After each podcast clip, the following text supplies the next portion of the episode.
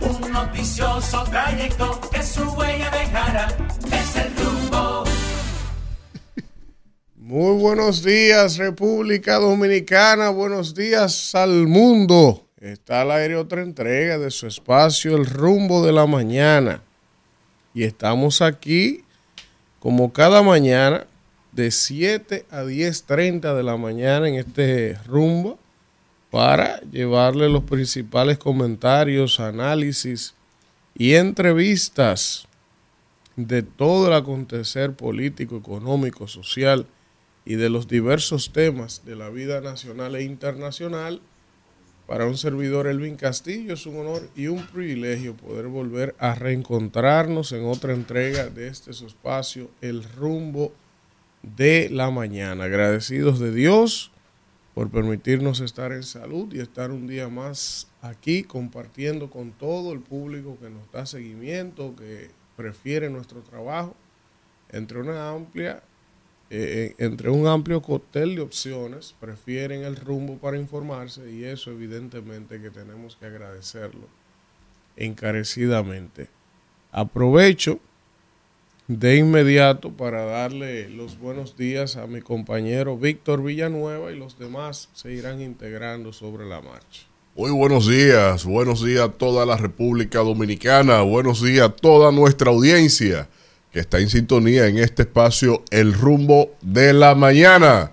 Este programa que va trazando la pauta con respecto a todo el acontecer de lo nacional e internacional, que no es poca cosa, señores. Y bueno, primero darle gracias a Dios Todopoderoso, nos permite el privilegio de vivir, de estar aquí en pie con este compromiso sagrado que tenemos cada uno de nosotros y como las ruletas rueda, rueda y rueda. Rodó ayer en el Senado eh, con esta interpelación que se le hace, que se le ha hecho al canciller de la República Dominicana. Aquí quedaron expuestas, señores, grandes, grandes planteamientos, eh, eh, pocas teorías, pero grandes planteamientos de cara a todo lo que ha sido este debate entreguista de esta administración y una cosa es suponerlo, otra cosa es llevarse de lo tendencioso por la propaganda gubernamental y otra cosa es verlo cuando ellos lo ponen y lo dicen hasta a veces descaradamente cómo han sido de entreguista con este país. Pero eso lo vamos a analizar más adelante porque también en el orden internacional, Joe Biden es, eh, libera unas 36 leyes para seguir construyendo vallas en la frontera sur con México de los Estados Unidos. Y eso eh, es un guiño a, ese, a esa población radical de los, eh, de, los trompistas, digamos, de esa clase de Estados Unidos que afianza los planteamientos de Donald Trump. Y esto siempre he señalado que aunque vienen los demócratas como antítesis de lo que significó Trump, realmente ha mantenido todo el status quo imperativo que tuvo Trump, no solo con el muro de la frontera, sino también con lo que tiene que ver con lo geopolítico. Eh, solamente fíjense el caso de Cuba. Joe Biden no fue a rescatar la línea de apertura con Cuba como lo hizo con quien él fue vicepresidente eh, eh, en la Casa Blanca, sino que mantuvo la misma política de Donald Trump. Pero bueno, así son las cosas y yo no sé si usted tuvo el chance de ver la interpelación del canciller. Bueno, honestamente, yo eh, voy a buscarla hoy, no pude verla completa. Sí. vi un match que estuvo con el senador Iván Silva por el tema. No fue el este. único, pero. Sí, eh, porque vi que el presidente del Senado, el amigo. Eh, se me escapa el nombre ahora. Sí, Ricardo, de los Santos. de los Santos eh, hubo una queja porque hubo como cuatro o cinco senadores, incluyendo a Franklin Rodríguez, que le expresaban unas preguntas al canciller y el, el canciller o las evadía o no las respondía. No respondía, sí, Entonces, eh, ellos se quejaron de que fueron eh, concisos en las preguntas y que él no las respondía, pero ahí el presidente del Senado evidentemente protegió a su compañero de partido, Sí.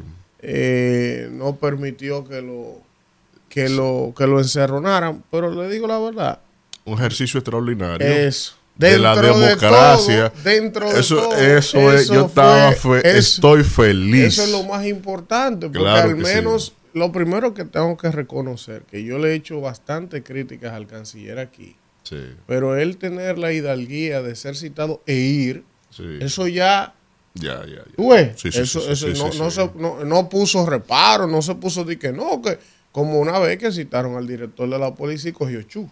Sí, fue chulo. Sí, Entonces, no, no, no, no, al canciller lo citaron, yo voy. Exacto. Y fue, Al ahora, ya ahí en el escenario, eh, utilizaron algunos mecanismos para no tener que responder algunas preguntas incómodas, pero el ejercicio en sí es un ejercicio saludable, positivo. sí. Hay que normalizarlo. Eso de la Hay que normalizar eso. O sea, no, no hay por qué aquí hacer un espectáculo. Si un funcionario está, por ejemplo, yo le voy a poner un ejemplo. El ministro de Salud, Daniel Rivera, por eso de esos niños de ayer, Tiene que ir ahí. tiene que ir al Senado. Invitado. A usted no lo tienen que interpelar, no lo tienen que acusar. No, no, no, no, no. Una invitación como ministro de Salud para que él vaya ante la Cámara y explique cómo diablo se justifica esa atrocidad de esos niños que aparecieron tirados, arrojados en la entrada de un, con los brazaletes de un hospital. O sea, ahí hay una maldita irresponsabilidad de una persona que dirige el hospital que ha dicho, no, nosotros lo mandamos a la funeraria. La de la funeraria dice, no, nosotros se lo mandamos al. El Zacatecas. Y el Zacatecas lo tiró como, o sea, en serio. Oh, y, no, y entonces eh, eh, no hay una responsabilidad ahí eh, en, mi, en mi dictadura mía. Si yo fuera Sí, sí, presidente, una dictadura mía, ahí tuvieran fusilado, no preso, no. Pero- Fusilado. Los responsables del hospital, porque de acá, hermano, ahí debe haber una supervisión. A la dirección del hospital los remite a la funeraria porque ya fallecieron. Pero eso tiene que tener una explicación. ¿Dónde están los padres de esos niños? Sí. Si no tenían recursos para darle cristiana sepultura, el Estado debía asumir eso. Claro. Y debía de haber una supervisión y un acompañamiento desde el hospital hasta la funeraria para certificarse qué se iba a hacer con esos cuerpecitos. Exactamente. Si se le iban a entregar los Lo- familiares, si Lo, se iban lo- a... lo que yo sea, quiero saber si eso está registrado en las actas de registro de defunción esa del es hospital. otra vaina. Ese- porque cuando a- viene a ver... Si es el Porque si criterio... ese fue el mecanismo si de es el mecanismo, cuando viene a ver fallecen los niños y no lo ponen en las y, estadísticas. y alegan que están desaparecidos. Pero antes de darle el paso al profesor Manuel Cruz, yo lo voy a recibir al profesor con una pregunta aquí a flor de pecho. Y usted no es el canciller, señor Manuel Cruz, pero eh, yo necesito que usted tome su didáctica y eh, que él la conoce, pero le diga al canciller qué es la teoría de los actos propios, o mejor conocido como el Stoppel, con respecto a lo que hace un Estado en el orden internacional. Buenos días, profesor Cruz. Señores, buenos días para todos ustedes. Buenos días al país. Buenos días a No, todos no, nuestros amigos. la, la fuerza A todos radio. nuestros amigos de la diáspora dominicana que día tras día pues nos brindan el privilegio de contar con su sintonía. Buenos días también a toda la gente, ¿verdad? Que nos sigue a través de Rumba 98.5 FM y a toda la gente que nos sintoniza desde el Cibao a través de Premium 101.1, señores. Como cada día agradecer a Dios que nos permite estar aquí con todos ustedes en esta mañana. Miren, solo les voy a decir lo siguiente. Vamos a ver. Traten de hacer de cuenta que yo no estoy aquí sentado. Pero usted vio eso. Usted puede hablar del. O sea, Miren. Desde las 2 y 40 que estoy yo para hoy, señores. No. Vamos, No vamos a darle los buenos días a la señora Caminero. Buenos días. buenos días. Hoy sí la dejaron dormir. No, ¿Qué es eso? Ya uno está acostumbrado. Ya. ¿Qué vamos a hacer? Buenos días, Víctor, Manuel, Elvin. Buen día a toda la gente que está en sintonía en este jueves 5, 5 de octubre del año 2023. Nosotros siempre agradecidos de Dios que nos permite llegar a todos ustedes a través de las ondas gercianas y también a través de las diferentes vías digitales y como de costumbre esperar que nos acompañen hasta las 10.30. Bueno, vamos a ver algunos titulares que traen los periódicos en la mañana de hoy. Como les decíamos más temprano, los senadores de la oposición cuestionaron al canciller, el, el senador Iván Silva de la Romana. Buen ejercicio eso. Hubo un excelente ejercicio cuestionando frontalmente sobre el tema este. Que yo tengo unos días, me voy a quejar públicamente, Jesse, aunque usted se ponga guapo, pero imagínese. Sí. La semana pasada yo le dije a Jesse que nos invitara al amigo abogado Domingo, ¿cómo que se llama Manuel? El que es de Guido, Domingo. Un abogado muy bueno, eh, especialista en muchos temas, pero eh, Domingo ha estado hablando y poca gente aquí se ha hecho eco. Nuestro colega José Peguero sí le ha dado un seguimiento a ese caso, que es al caso este de unas millas náuticas que el país le ha cedido a Holanda para la exploración de petróleo y todo aquello. Entonces, yo mandé invitar a Domingo para que viniera aquí al abogado, porque él tiene muchos datos, ha estado investigando de eso, tiene una serie de eh, planteamientos interesantes, pero no sé qué ha pasado, que no, no, no ha podido venir. Su, Entonces, su compañero Víctor Villanueva. sí, usted también lo hizo. Yo hice un análisis. que yo le Y dije como fui yo No, profesor, le un, un Zacateca, como yo. No, ningún No, La Zacatecas. queja es... Y la todo queja es oposición. Que no, lo, Que que nada no de defensa. Que no es el primero, ¿eh? Hay una zonita en la que declaramos 5 millas náuticas también. Entonces, Sí. Mandamos a invitar al ¿eh? abogado y el abogado no ha terminado de llegar. Yo no sé qué es lo que le ha pasado a la producción que no lo trae. Que no lo trae. ¿Y qué es lo que pasa? Que no lo invita. Cuidado él si anda, viene para- solo. si él viene anda solo. primero verificando las millas náuticas ahí arriba. Entonces, a propósito de ese caso, el senador lo confrontó ahí. No, no, no, no, no. Silva y Franklin yo- se lo no, rifaron. No, sí, o sea, fue, Sí, fue un ejercicio. Franklin fue brillante. Lo de Franklin fue brillante. Yo Oye, pudiera lo- criticarle lo el tiempo. Sí, duró mucho. Duró mucho, duró como Sí, pero- 22 sí, minutos en una fue- pregunta. fue que le sacó papelito Le sacó papeles, le sacó video, le sacó. Ahí, ahí, ahí bailó hasta el ministro de Economía. Le sacó un video donde el ministro de es Economía. la misma claque. Exacto, entonces, o sea, lo de Franklin fue furia. Magistral y ahí se, se encueró la realidad de No, nuestro de, de- de- quisiera- de nuestro canciller. Pero Entonces, saludamos. no, no, no, claro, eso y eso debería de verse más a menudo, ¿eh? Cada, cada cierto tiempo invitar a los funcionarios, porque De ese- todo esa, es la la- esa es eh, eh, el, El el rol. deber- el rol de, Maestro, de nuestro la- Congreso. La verdad que usted ha dado, la verdad, yo le he dicho a usted, donde usted vea un letrero que diga RCC Media, ínquese maestro, ínquese ahí, diga Antonio, mi papá. Oiga, y yo. oiga, oiga el mensaje, Y yo, ¿eh? oiga el mensaje que yo acabo de recibir, oiga, un boqueroso de ahí del Kennedy, oiga bien, lo estoy viendo nítido desde aquí, desde Madrid, oiga quién, ¿Quién está ¿eh? Oiga quién, Héctor Elpidio Acosta Restituye. Ah, ese Es hermano. mío. mundialmente conocido como el Torito. Está caliente ¿Eh? conmigo. Un abrazo al maestro, Está ¿eh? caliente ¿Eh? conmigo. Oiga, Con que oiga, no, oiga, con el oiga, ¿cómo equipo. En Madrid, Porque primera plana. cuando Oiga, éramos, ¿quién? cuando éramos un equipo, ¿Eh? Luchábamos no, en, eh, maestro. luchábamos en equipo, No, no, cuando salíamos en no. equipo, sí, cuando, Cuando éramos éramos un no. equipo, mío, invitaban a uno e íbamos todos. Ahora ya Maestro, no. no Vamos quiero- a ver una cosa. No, No nada, quiera no hay usted que saber el problema que usted a me ha buscado. No hay que ver- no hay que ver eso la este, pausa. no, este bochinche que Dios mío, el equipo sí me salió caro. Este No hay que bochinche aclarar. No, no. Yo no puedo controlar las invitaciones que hacen Dicen los campesinos. Oye, Cofi, yo le digo, que no, no me invite a mí al equipo. La gente del campo A dice, Elvin no se puede invitar.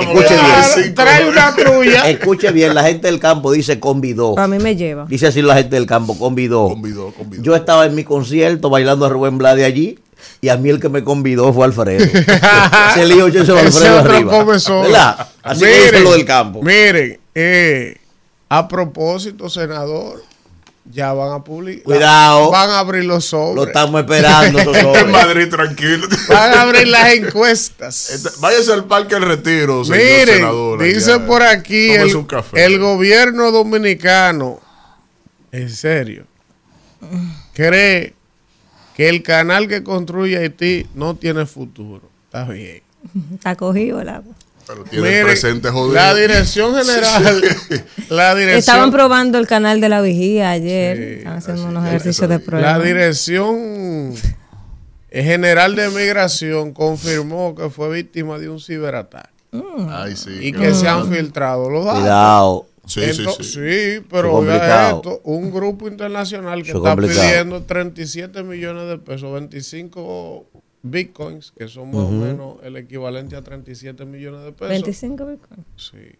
Para entonces Pues liberarle, liberarle la información, Oye. pero, pero oiga, oiga qué institución en este momento. Porque yo no quiero insinuar nada, pero Está como fuerte, ¿verdad? Bueno, eso amerita investigación de Estado. Claro. Eso Oh, es oh. seguridad nacional. Eso es un tema. Eh, y más en un momento como inclusive, este. la primera depuración el equipo técnico, porque también pueden permitir eh, hacerlo por trasiego interno. O sea que y que alguien piense que no solo el C5 ahí debe ser unas siglas, tiene que haber un ejército eh, Ellos, ellos cibernético para esas trabajando. repercusiones, que hay guerra diaria en el ciberespacio. Mire, desenrolle, desenrolle su lápiz aquí, que usted me ha buscado un lío. Aquí usted, Este- esta cabina está como cuando usted Mira, amarraba dos lápices con, con una gomita. y a- Bueno, ha llegado, ha llegado el abuelo, El príncipe de Galilea. el abuelo.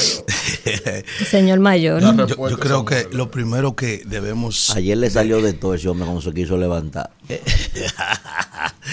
El ácido viejúrico es una cosa terrible. No, no, no hay forma. Miren, señores, eh, vamos, vámonos con la palabra. No, eh, tú sabes que el demonio últimamente ha estado conspirando para que la palabra no se lea a tiempo. Pero, pero aquí vamos. Eh, siga, profesor, siga. Ah, Lea la palabra. Lea la palabra no la allá.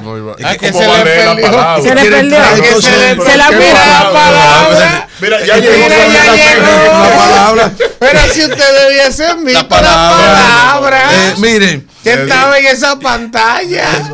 como todas las cosas que pertenecen a la vida y a la piedad, nos han sido dadas por su divino poder, mediante el conocimiento de aquel que nos llamó por su gloria y excelencia. Esa es la segunda de Pedro en su capítulo 1, versículo 3. Saludo a nuestro amigo y hermano allá en nuestra madre patria, a Héctor Acosta dice. Aquí dice que el próximo encuentro son las mujeres las invitadas. Son las mujeres las invitadas. Ah, problema. Solo. Kimberly y yo, Eh, ¿verdad? que Porque usted- aquí más nadie, nadie se va a vestir de mujer para ir para allá.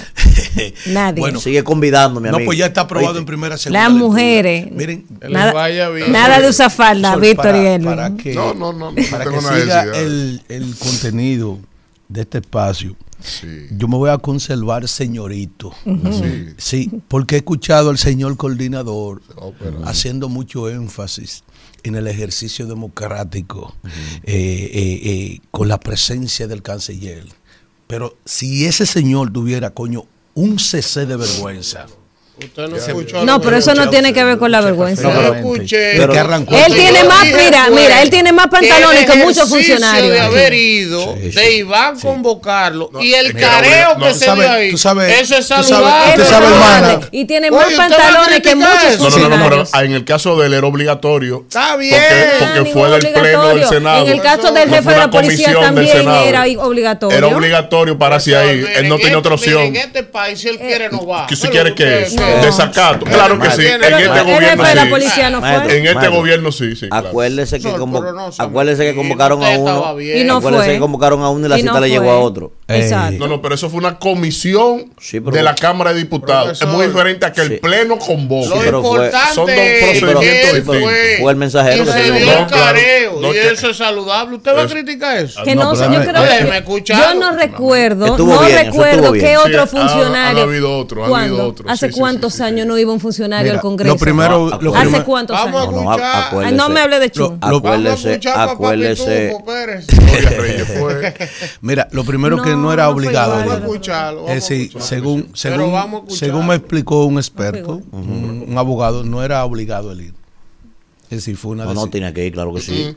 En el pleno no. Claro que sí. Algo que fue aprobado por la resolución, una resolución del Pleno. Sí, yo se lo voy a, Pero eh, escuche, se lo voy a exponer más adelante porque no era obligado ir, aunque fuese una resolución. Lo que es un Pleno. procedimiento diferente al de la interpelación. Ah, exactamente. Exacto, Por eso eso, sí. mismo no era sí. obligado a ir. No, no, no, lo- no, no. Pero está bien. Lo Pero- que es diferente es el, es el, es el- pero bien. la resolución final. Eso por es ejemplo, accesorio. Por ejemplo, Eso es accesorio. por ejemplo, una interpelación, Claro. una interpelación puede dar motivo a un voto de censura para tú ser destituido de tu cargo. Eso es, es- Eso es diferente. Exactamente. No. Mira, eh, Ida Nira acaba de decir que tiene más pantalones que muchos, lo que tiene menos vergüenza que todos los dominicanos. Mm.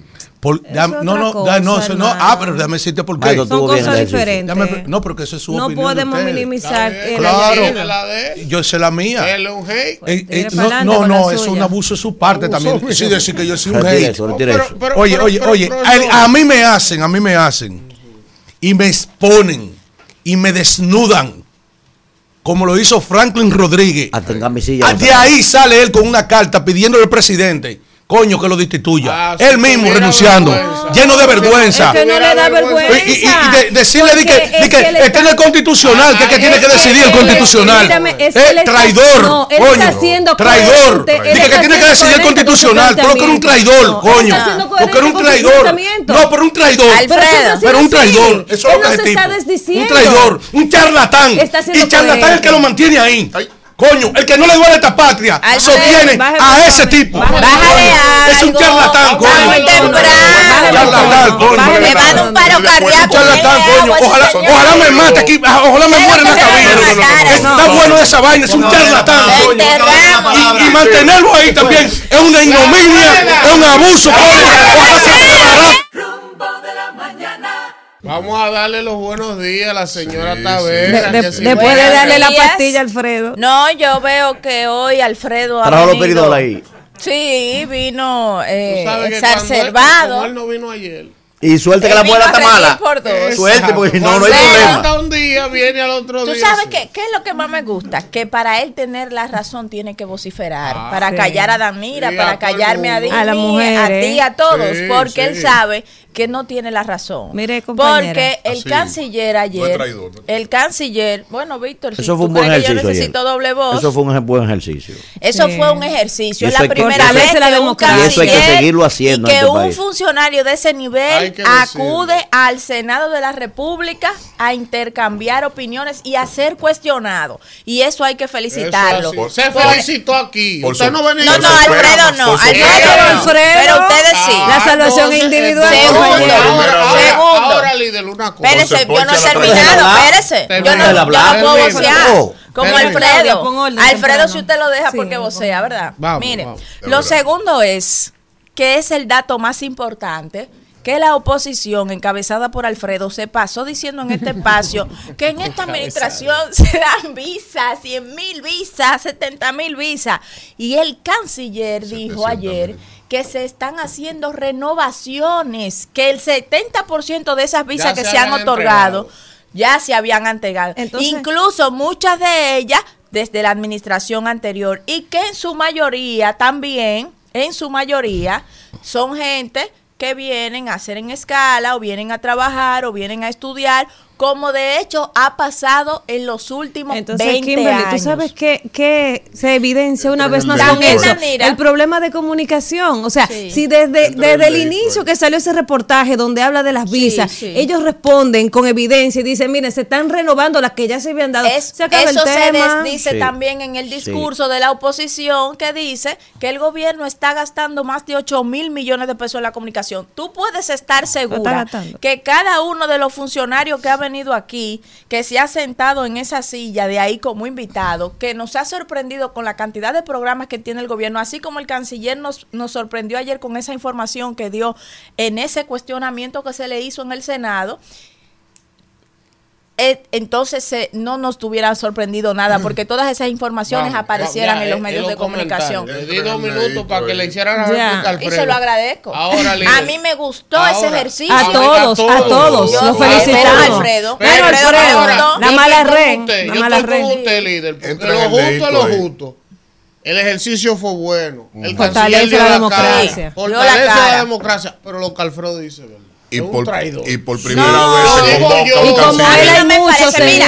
Fíjate No, que algo, yo he aprendido mucho Ojo. aquí en este espacio de Manuel y de Víctor con temas internacionales y algo que yo aprendí fue que ustedes me dijeron, mira, si vamos al arbitraje internacional, eso es lo que nunca se puede permitir. Y que él dijo en esa entrevista, no. Al arbitraje internacional Sí, no nos no conviene ir Él en lo este dijo, momento. es Él lo admitió. Él Él, lo admitió él lo dijo ahí en no se puede, no nos conviene en ir a este un arbitraje. seguro. Ahora que Siempre se vamos a hacer lo malo, todo que lo tengamos la razón. Perdemos por lo que él firmó. No, Él no, firmó en el no. 21. Él firmó, perdemos. Por el tratado firmó, 1929 claro. no. Espérese, Ya, espérese, Se aclaró que no tiene validez porque que no no se cumplió. No tiene validez jurídica porque no se Vamos a cumplió. Discúlpeme. No, tiene validez jurídica nada lo que ha hecho. Perfecto, entonces. perfecto. Vamos a terminar con los no titulares. Vamos a acabar con los titulares. Vamos con los No, yo te voy a titulares. Ah, pues dígale a porque ese él señor que se Vamos, calme entonces. señores, llévenme al No. Vamos, vamos, No, no, pero usted sigue. Vamos. No, el Ministerio. Público. Estoy despierto a las 2 de la mañana. al el Ministerio Público pone en ejecución la operación BU. Apresó todos los directivos de la cooperativa Coherrera. Ay, 2.500 millones. Cristian Encarnación, ay mamá, con gafas en los le con, con la con- gafa Con razón lo desecharon. Por negro y Renunció. No, por eso no, mira la. Porque en, no vez de irte, en vez de irte con altura, con porque nivel, no nací- es que sé él cuál altura. Pero por eso porque ¿Tú lo quieres que rechazaron. se le diga? Hombre, no, Porque profesor. se le ese es su estilo. Y el discurso que Sí, me vuelvo yo no soy lambón sí, de nadie. bien, ¿Y qué es eso, mi hermano? al margen de lo que usted diga, No, hombre, él no. mostró que tiene gente ahí. Pero claro que la tiene. Ahí. Y yo he dicho que es una injusticia entonces- inclusive, entonces, porque él gana si el PRM lo apoya. Políticamente, desde mi óptica, desde mi óptica. Es un error el Es PRM para un mí. error del PRM. Claro. Y sobre todo por quien está poniendo para sustituirlo. Claro, un oportunista. Porque si fuera otro cualquiera, yo no te digo, pero Junior, no, por favor, pero ellos sabrán lo que hacen. Y ojo, yo no le estoy dando la razón a Cristian desde el punto de vista de que él también ha tenido un comportamiento en ocasiones. Errático. Errático. Porque no estamos diciendo que no. Ahora, desde el punto de vista político estratégico, la forma en la que lo hicieron, fíjate que meses antes de que Junior Santos renunciara del PRD, todo el mundo lo sabía. No, no solamente. Eso. ofre- le reservar la candidatura. Todo el mundo decía, no, eso es para Junior, que viene para acá. Que yo qué. Y vaina, entonces hicieron un mamotreto tratando de quitarle el PRD a Miguel. Y como esa no se le dio, entonces vienen y lo reciben allá. No, Así no, no. no. Oye, pero ¿y quién es loco? Aquí nadie es loco. Que ese caballero, ese caballero, Miguel hizo de todo para ñoñarlo ahí. ¿Te lo recuerdas? Hasta lo convirtió en secretario general del partido y todo Claro, eso. claro, le dio poder, de le dio de todo. O sea, de todo, lo empoderó como a nadie, ¿verdad? O como a otros. Como ya Miguel no pone la bola donde va, ¿verdad? No la picha huevita, entonces ahora tengo que esperar el diente a Luis. Por eso que yo estoy en contra de esa práctica. Y ojo, eso no significa que la política no sea para sumar. Sí hay que sumar a Junior Santos. Ese es el trabajo de los partidos, de cualquiera. Ahora, usted quita. Vean acá, el que fundó el PRM ahí fue Cristian.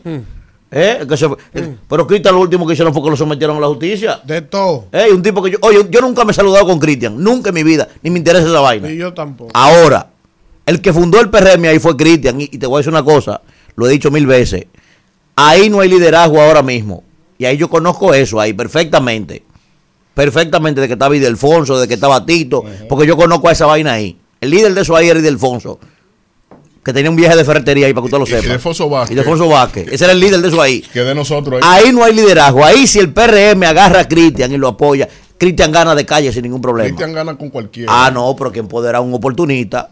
Eh, que, No, como, que como ya Miguel Valga no es el que pone la, no es el hombre que pone el dembow, ahora que el, el que lo pone Luis. Sí. Sí, es por eso. Sí, No, pero, Ah, pero ese no estoy es en solo, contra de ese tipo de vaina. No solo ese es el golpe que le viene al PRM en ese municipio. Espérese, profesor, lléveme Ah, suave. hay- Yo- hay yo otro- estoy viendo el reloj. Usted que dirige Ah, pero vamos. hay, hay otro, hay otro golpecito que le viene al PRM ahí, porque no es solo Cristian, sino también en el responsable de haber ganado ahí los cinco diputados de esa jurisdicción, de esa circunscripción.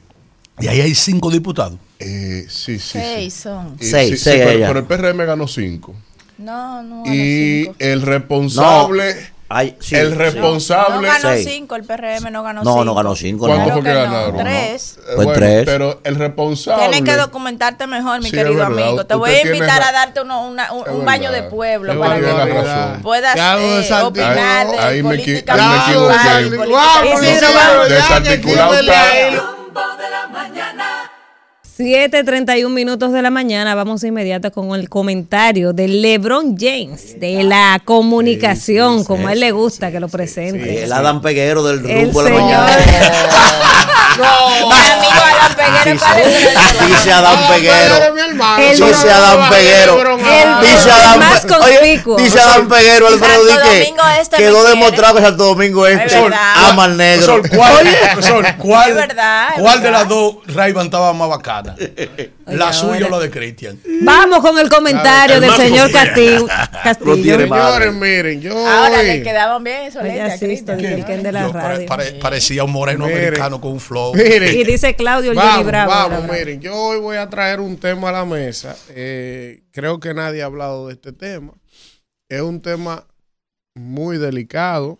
Yo creo que el gobierno dominicano, el Ministerio de Agricultura, que encabeza el señor Limber Cruz, el Ministerio de Salud Pública, eh, la Junta Agroempresarial de la República Dominicana, la Asociación de Productores de Leche de la República Dominicana, los ganaderos y la Asociación de Hacendados de la República Dominicana. Todo el que tiene que ver con el tema de crianza de animales y de agricultura de alguna manera en este país, creo que debe exigir y a la vez dar una explicación pero sobre todo exigirle al ministro de Agricultura, Limber Cruz, lo que yo les voy a leer a ustedes. Oigan esto, señores. Esto es muy delicado. Dice aquí, el miércoles 20 de septiembre fue recibido en el puerto multimodal Caucedo un contenedor de matrícula HLBU 954-686-7 con el número TRM 0923-109-3526. El contenido de importación de ese contenedor que llegó a Caucedo el día 20 de septiembre era piña. Piña que tenía origen en Costa Rica importado por la empresa GL Sila SRL. Ese contenedor llegó al puerto, oigan esto, sin contar con la guía de no objeción fitosanitaria del Departamento de Sanidad Vegetal.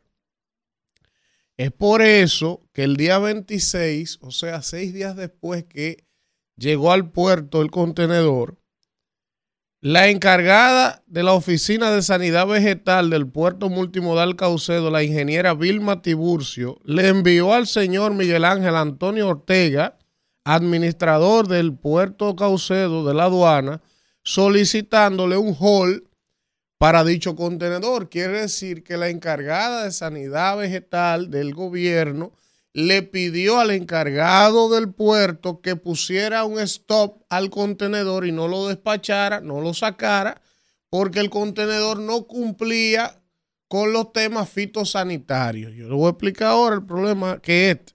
Entonces, ¿qué pasó? Ella le manda a poner el hall el 26 de septiembre, pero el día 3 de octubre se sostuvo una reunión en el Ministerio de Agricultura junto a un grupo de productores de piña, donde los representantes del ministerio expresaron que dicho contenedor no, continúa no contenía ninguna restricción legal, por lo cual el contenedor fue liberado. Entonces, hay un grupo de personas vinculadas al sector agropecuario, productores de piña y de otros rubros, que se ha escandalizado por el manejo y el mecanismo que se le ha dado a esto. Porque ese contenedor llegó de Costa Rica cargado de piña sin los permisos fito- fitosanitarios. Quiere decir, por ejemplo, para que ustedes tengan una idea, en Costa Rica ahora mismo están enfrentando varios tipos de plagas que no existen en el país. Oiga esto, varios tipos de plagas que no existen en el país. Por ejemplo, por ejemplo, hay una plaga, hay una plaga en Costa Rica que se llama la hormiga loca. Eso está acabando los cultivos, eh, eh, lo- los productores no encuentran qué hacer con eso. Oye, en Costa Rica, que es un país que nos lleva a nosotros en ese tema, años luz en cuanto al manejo y control, exportación y todo esto, sobre todo de piña, porque la piña de Costa Rica es de las mejores posicionadas del mundo. Y ellos tienen ese problema allá. Pero también, además de una enfermedad que se llama la hormiga loca, hay otras enfermedades, otras enfermedades que eh, están eh, afectando en Costa Rica. Hay otra que se llama la mosca de los establos, que ellos tienen problemas para controlarlas. Oigan esto.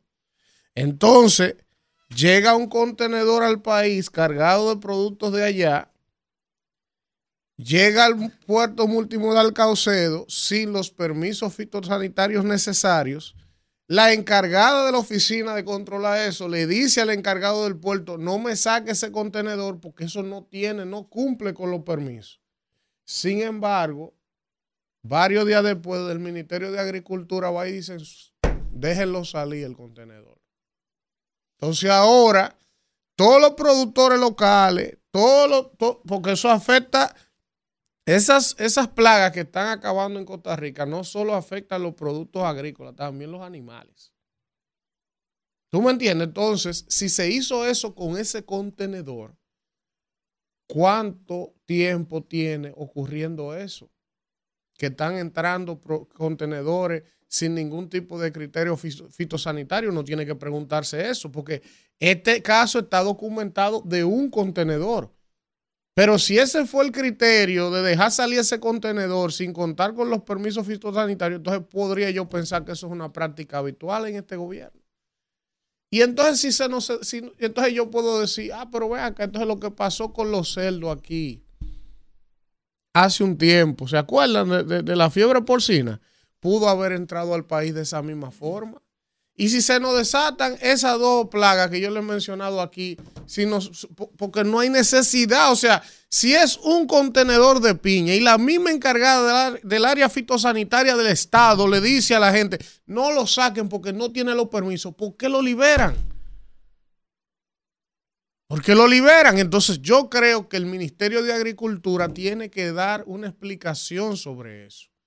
Y tiene que decirle al país si ese es el primer contenedor en el que ellos aplican el poder de esa manera o si es una conducta habitual, que aquí no se está respetando ningún criterio fitosanitario y que aquí está entrando todo lo que llega sin ninguna inspección. O sea, el Ministerio de Agricultura debe aclarar eso hoy o cuando ellos entiendan, pero tienen que explicar qué pasó con ese contenedor primero y tienen que decirle al país si ese es el criterio con el que ellos están manejando las importaciones de productos agropecuarios. Yo hago la denuncia y espero, ojalá que en el transcurso del programa podamos llamar al encargado de comunicaciones de agricultura o no sé, no sé, porque o al ministro, ojalá que el ministro pudiera aclararnos en este caso qué fue lo que pasó y cuál es la política que se tiene con relación a las importaciones de productos en el tema fitosanitario, si se están cumpliendo, si son exigentes, si son rigurosas. Pero no es solo que nos llamen para decirnos que sí, que todo está bien, que no, no, no, no. Tienen que demostrarle al país la rigurosidad que se está siguiendo para uno estar tranquilos. Porque todos los productores agrícolas y los productores de animales en el día de hoy, al ver esa información, tienen que estar preocupados.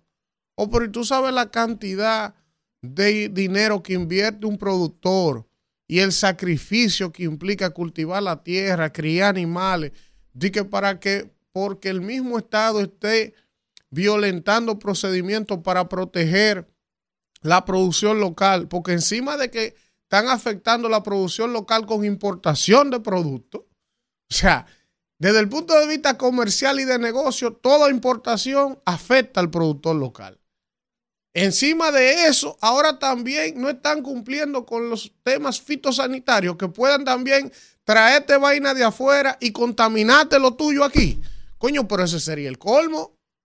Entonces, vamos a tratar de buscar una reacción del Ministerio de Agricultura, ¿verdad?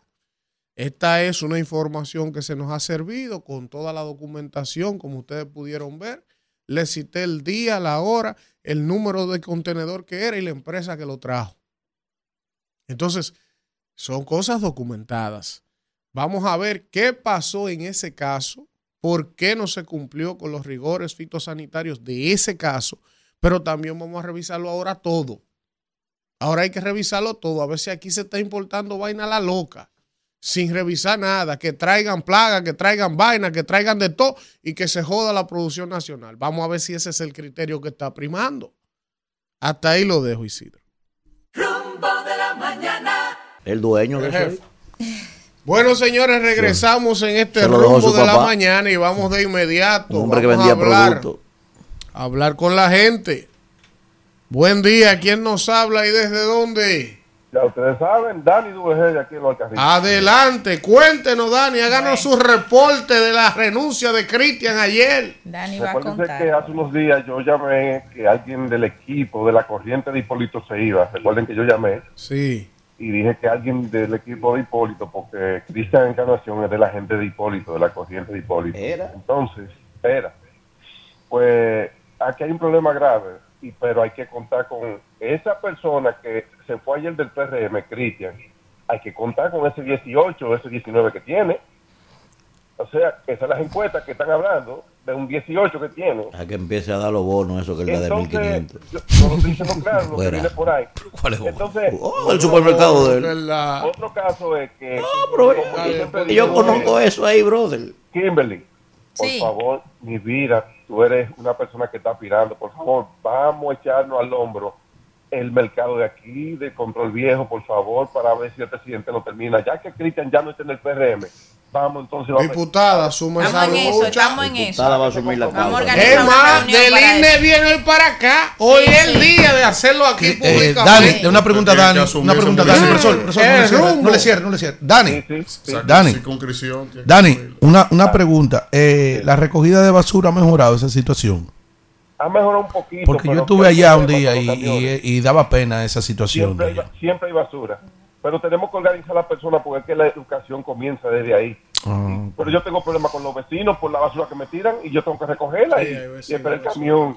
La basura de la, de la acera yo tengo que recogerla y meterla para mi casa y luego cuando un el entonces botarla. Hermano, pero tú sabes lo que los vecinos en los barrios, cuando cae agua en los contenedores, Sacan la basura para que- la que para que se basura, la lleve para que la se la corriente, lleve la corriente, tapando lo invernal. Un asunto de, un asunto de educación. Queremos, Coño, pero queremos no que los gobiernos municipales hagan todo. El barrio entero en funcional en pie. Eso es lo que pasa en este país. Buen día, ¿quién nos habla y de dónde? Albert de Diocoa. Adelante, Albert. Ay, Ocoa, la tierra de Ocoa. Manuel Cruz. Elvi, mira, aquí es una realidad. Hay, hay, hay cosas ahora, profesor, allá. Hay patronas. En Eso en enero, estar Ustedes no conocen eso, ustedes tranquilos. Vamos, vamos. Callarse de mí. Claro, Sí, bueno, hablar largo. Sí, adelante. Adelante. Ok, Albert de Ocoa. Ya es una realidad que Ocoa, la carretera de Nizao, la acaban de asfal- asfaltar, el segundo asfalto. Y yo no soy de ningún partido, pero yo soy del que trabaja. Y aquí el único gobierno que ha trabajado es el blanco. ¿Cuál fue la que le faltaron, maestro? La de Nizao. Pero oye lo perdido que le está. El que blanco, fue el blanco, el que blanco trabajó. es, el, el blanco hace rato que no y esa gobierna. carretera. Ellos son todos los mismos. El, ¿Quién no, fue que la el hizo? PRM no el blanco. eh, No. el, el- la, Es que la el- gente, en la psiquis de la, la gente, provincia el PRM completa. es el mismo PRD. Claro. Ellos se refieren como a, a- igualmente a la, Bueno, la fuerza del no, que pueblo. ustedes son lo mismo, no es Eh, El. PLD y, y el PRD. Buen día. El blanco y el morado. ¿Quién no nos habla y de dónde? Fíjate que Cristian es un digno representante de lo que son ellos. ¿Quién nos habla y de dónde? Lo que eran. Ya, Él eso, sigue- ya eso se popitizó. Él sigue Buen fiel. día. Es para hacer un comentario sobre los alcaldes, Manuel y, Y Andújar. que no, no están en la línea, no están en la línea. Debieron de tomar ejemplo, como lo hizo el señor Díaz en el 2019, que aceptó la derrota y apoyó a Manuel. En el caso de Cristian, lo que no está tomando una, una decisión prudente es dejar el partido. Él debió aceptar la derrota y simplemente a unirse al partido y seguir apoyando al PRM. Escuche esto, maestro, maestro. Escuchen esta perorata. Escuchen esto.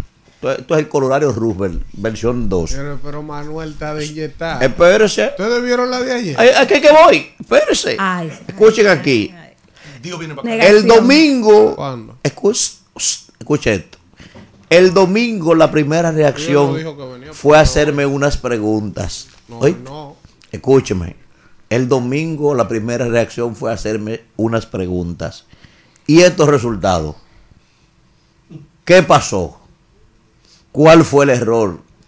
¿Qué falló? ¿Qué pasó? Pensé que la respuesta podía ser de hoy para mañana, pero otras preguntas empezaron a surgir. ¿A qué ¿Quién? el tiempo ¿Cómo? ¿Por qué? Pronto lo sabremos. El maestro Manuel Jiménez. si usted subiera. Si usted No, pero esto no tiene madre. Las convenciones internas de los partidos dejan a mucha gente Mira. hablando con la pared. Que- Con no, los no, no. luz, ¿Qué? Con los palos de luz. La pared. Acuérdese que es un, es un compañero suyo, no lo maltrate. pero mire. Me dicen que del domingo para acá, en Santo Domingo Profesor. Este, todavía le faltan al maestro Profesor, por contar profesor. 16 potelú. Todos nosotros lo ha contado. Todos nosotros lo ha contado, ya nada más le faltan Un 16. comentario de Dios un mío. No, no, no, no, no, no. Pero qué barbarazo, ¿eh? y que, oye, al maestro, el PRM le dio el domingo besos. de Ternura. ¡Qué derroche de amor! Nada más le falta que. un derroche de ¿Quién- maestro. Oye, toda la pregunta que se está haciendo. Profesor, que le dio con un bate duro a él fue Jesús Nova. Ay, ay. Yo Pero- lo voy a publicar ahora mismo. Pero que cómo dice el maestro que qué fue lo que pasó, que cómo, que por qué. Él se está No, preguntando. profesor, es que cuando usted le dan un trompón por atrás, usted se queda loco. Ahora, profesor, usted sabe, profesor, usted sabe que los seguidores míos son inteligentísimos, profesor. El, mu- el municipio más grande que hay en el país, ¿cuál es? Pobre Manuel. Nada más ¿Cuántos votan votos? 60 mil gente. Ya viene usted con su, con su mala leche. Buen día. Con su leche Dios mío, sucia. maestro, así Buen día. ¿Quién nos ¿Y la habla del de partido dónde? tuyo cuánto votaron? Cero. Tú eras, tú eras. Hola, ¿quién nos habla y de dónde? buena. Yo no tengo De partido. Ana de este maíz. Hola. Yo soy apátrida. Bien, Ileana.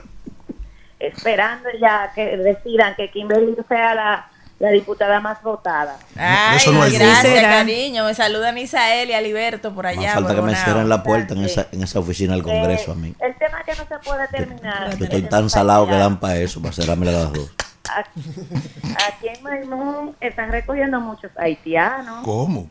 muchos se están yendo como consecuencia de, de- de lo que ha pasado. Y yo no sé qué es lo que la gente pretende, porque hay unos que están de acuerdo en que Luis cierre la frontera, otros que no la cierre. En- ¿Cómo decide un presidente así, Dios mío?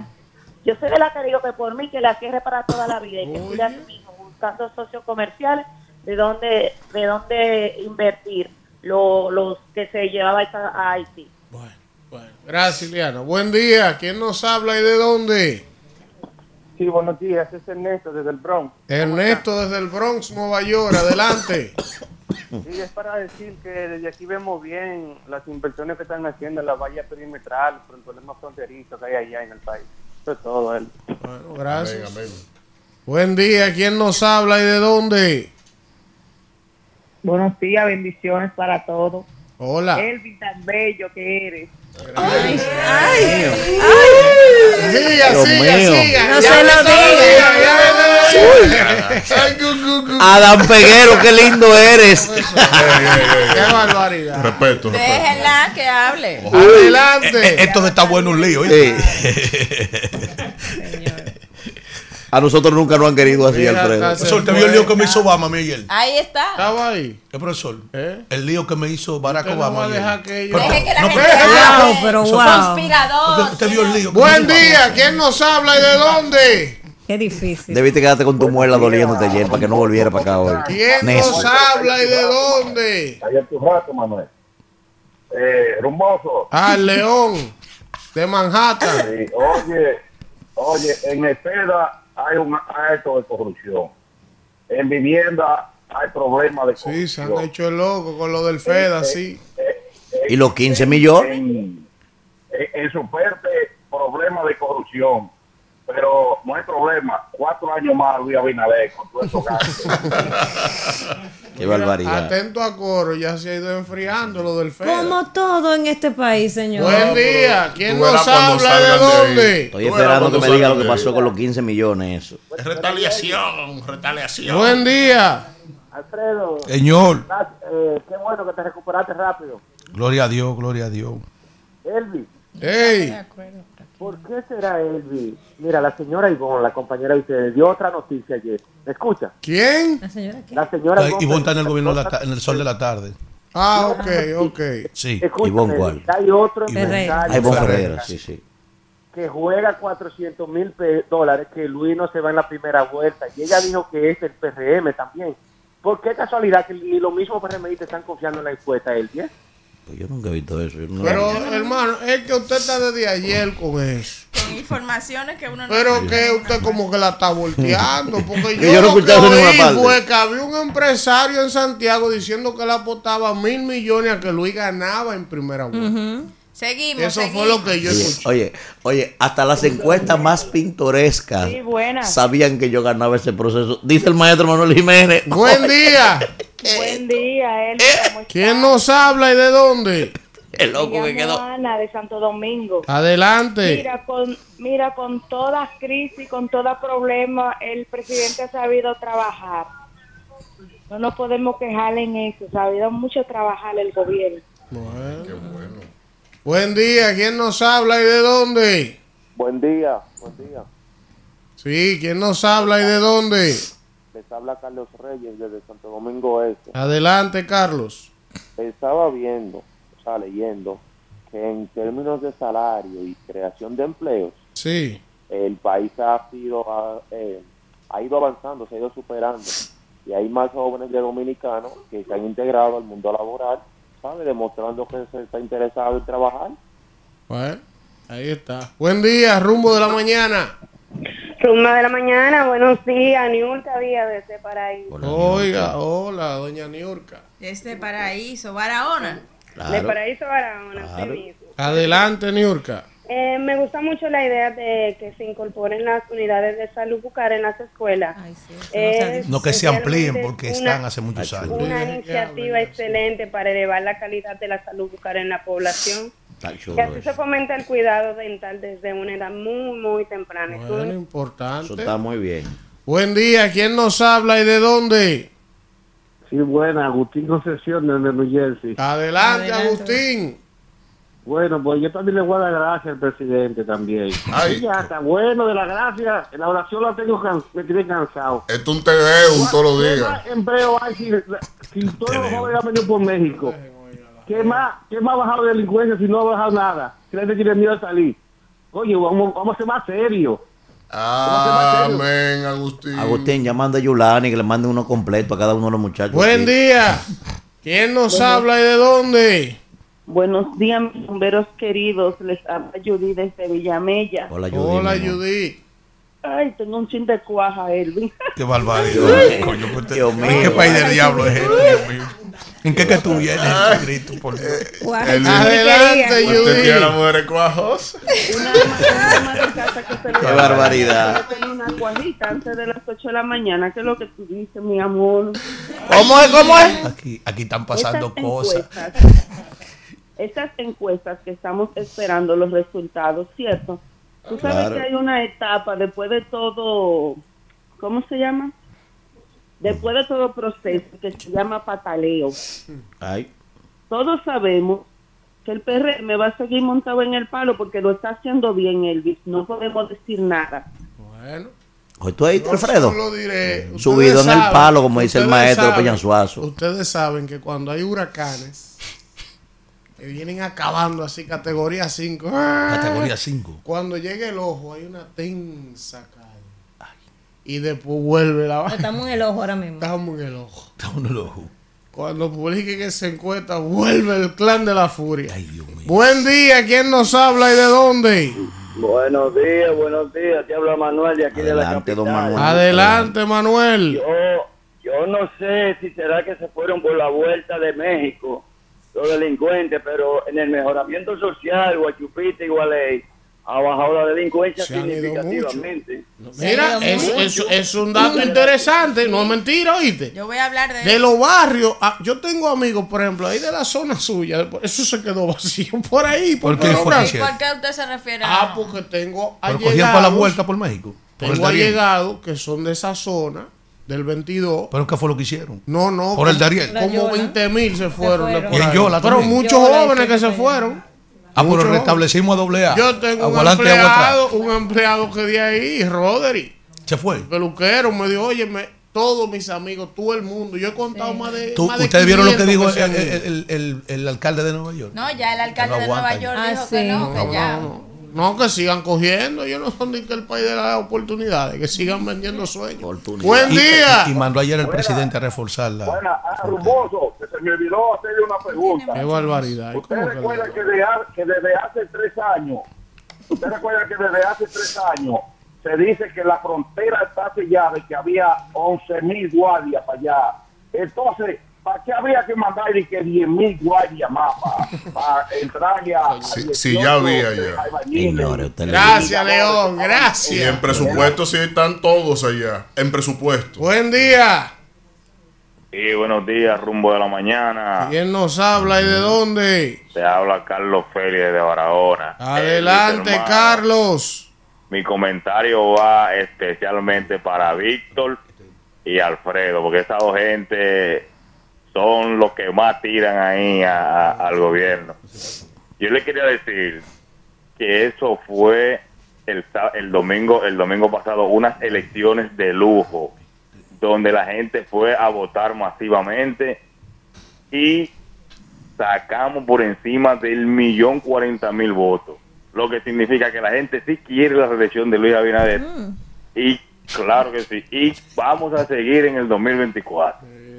Muchísimas gracias, buen día. Eh, Gracias. eso- esos 8 mil millones sí están rindiendo. Buen día. Yo te voy a ¿Quién pasar nos ahora habla y de dónde? un acta de Santiago completo para que tú veas lo- el millón de gente. ¿Quién nos habla y de dónde? Al de Barahona que me traiga unos pasteles en hoja de donde país solo. ¿Quién? El Kraken de Pedernales. Adelante.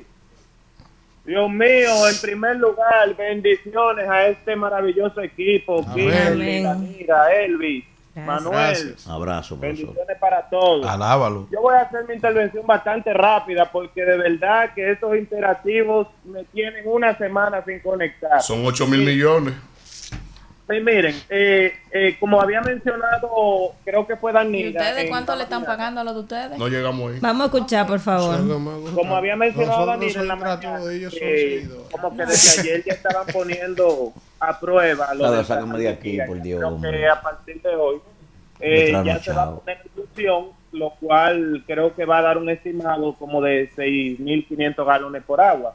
Pero ese no es el caso, miren.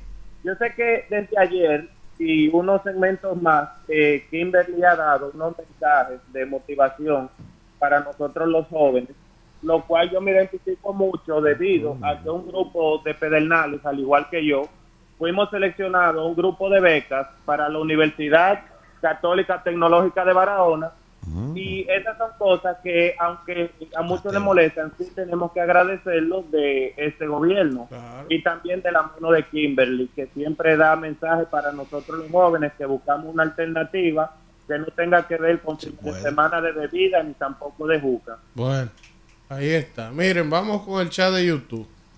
Aquí está el señor Robert Lizardo saludándonos desde Boston. Dice fiel seguidor, saludos cordiales.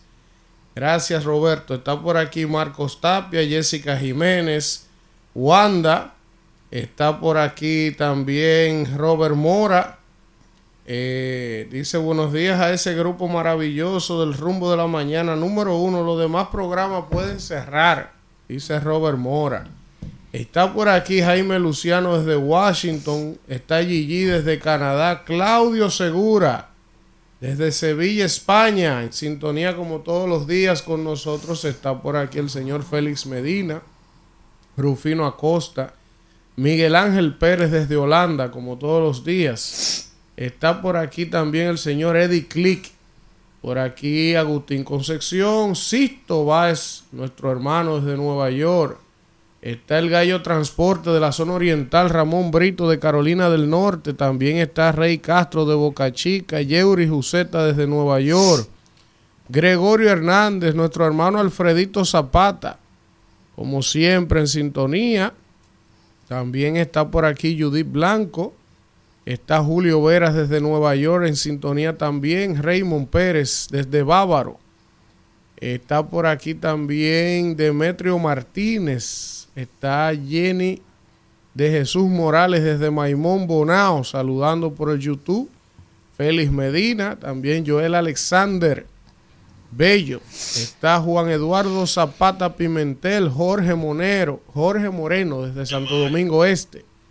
Moisés Frías, Reiner Soler nos saluda, Rufino Acosta, a Mauri Rosario, Norvin Alcántara desde Valverde Mao. Está por aquí también Estil Rodríguez. Eh, bueno, mucha gente. Miren, antes de irnos. Eso hackearon la página de, sí, ya lo de dijimos. migración. Usted llega tarde y, Y- quiere venir. Espérese, antes de irnos, antes de irnos, quiero felicitar a mi hermana Loreni Solano. Loreni Solano, que es una mujer inquieta. Respetan Ayer se celebraba el Día Internacional de los Animales. Ustedes saben que Loreni es una defensora de los animales, siempre está en causas eh, importantes y ella tenía una actividad en el día de ayer en Galería 360 donde pues se dio una actividad muy bonita. Mire, profesor, eso estaba lleno de perros. Ya, Pedro. Yo llegué con el Usted bingo. llegó con el Con bingo. ¿Con quién? ¿Y a usted, Con bingo. ¿y a usted quién lo llevó? el nombre bingo. El propio bingo. ¡Ay, El sí, propio lo bingo. vamos! El propio Bueno, señores, regresamos, regresamos en este rumbo de la mañana y vamos a recibir con un aplauso un invitado especial, ¿eh? amigo de este espacio y de todos nosotros, el ministro de Obras Públicas de Lignia Ascensión Burgos. Buenos días, ministro, ¿cómo está? Muy buenos días, muy complacido de estar aquí con ustedes, que eh, me- ya me siento honrado con esa invitación que la había estado esperando. Gracias, gracias. Gracias, ministro. Ministro, vamos a iniciar de lo más reciente, que fue lo político. Entonces después hablamos de, de lo institucional, del, del ministerio y de la gestión, porque las primarias han dado mucho de qué hablar durante toda la semana y usted fue quien encabezó la comisión que organizó el proceso de primarias de su partido, del PRM. Eh, su evaluación del proceso como tal y si ustedes esperaban la, eh, la cantidad de personas que terminaron participando, que mucha gente ha dicho que ellos mismos se sorprendieron, algunos dirigentes del PRM, porque sobrepasaron las expectativas que se habían trazado. Mira, un proceso como ese tiene, o todos los procesos, no solamente tú lo ves en los resultados, sino tienen una serie de elementos que son los que tienen o deben de ser evaluados. En un, una convención, que es una convención de militantes, a diferencia que esta es organizada por la Junta Central Electoral, tiene que ver mucho el elemento de organización, la participación, el orden, los resultados y, y después el acatamiento de esos resultados. Eh, este proceso en cada una de esas etapas la superó.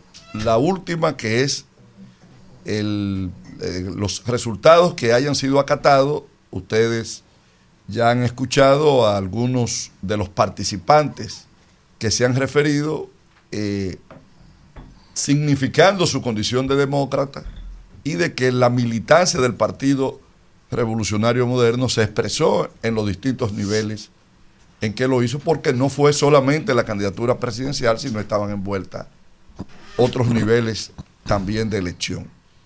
En cuanto a la participación, yo te soy honesto. Nosotros, eh, que nos corresponde establecer las metas, trabajamos para unos 775 mil personas, en función de que calculamos un 25% de participación, tomando en cuenta varios elementos. Primero, una referencia histórica. En los procesos internos de los partidos, la movilización no supera habitualmente el 30%. Una participación de un 15% se puede considerar una participación eh, bastante significativa. En el año 2019 fue de un 30%. No hubo eh, la resonancia que hoy hay por varios elementos en ese proceso en el que iba el PLD e íbamos también nosotros, más que participación lo que se esperaba eran los resultados. ¿Quién ganaba entre Luis e Hipólito, entre Gonzalo y Leonel Fernández? Allí no se midió, las expectativas no estuvieron centradas en, en la participación. Distinto ahora, ahora no creo que para nadie haya sido una noticia el que Luis Abinader haya resultado electo. Lo que se estaba esperando era la participación, la concurrencia que habría en este proceso. Entonces, por ello, eh, lo que se resalta, la participación que hubo sí estuvo por encima de lo habitual en los procesos eh, de convencionales de militancia de los partidos, porque eh, está alrededor o en un 35%, superó en un 5% en lo que se había logrado en el año 2019. ¿Por qué un 25% nos fijamos nosotros como meta? Primero porque evaluamos y medimos una serie de parámetros, comenzando con la presidencia. La presidencia no iba a tener la competencia, como se evidenció en los resultados que hubo en el año 2019. En el año 2019, aunque Luis ganó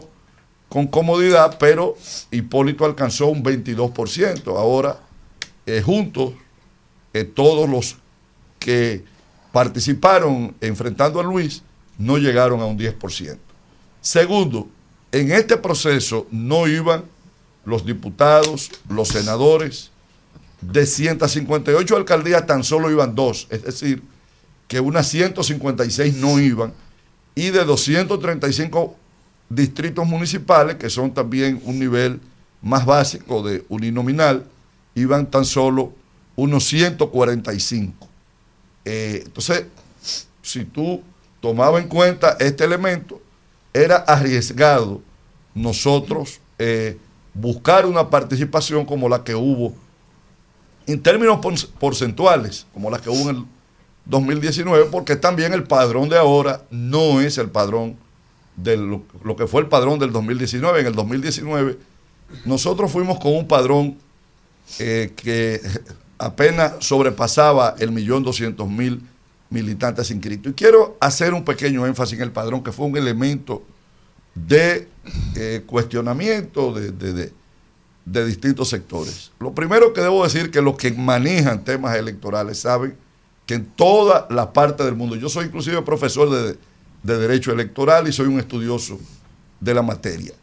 El- los padrones se consideran que un padrón que tiene hasta un 7% de errores es un padrón Normal. en excelentes condiciones, porque siempre donde hay eh, manejos de cifras grandes, hay niveles de errores. Eso es lo primero.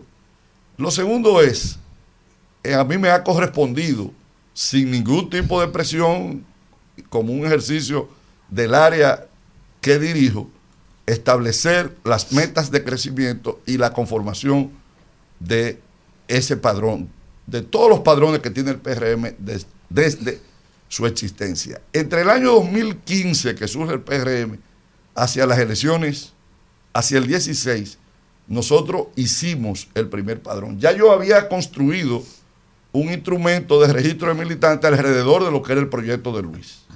Entre el 12 y el 15, en el proyecto de Luis, que desde su origen yo he manejado todos estos elementos, eh, porque yo creo en tener cuentas claras, en tener gente identificada, porque eso eh, no creo en cosas sueltas.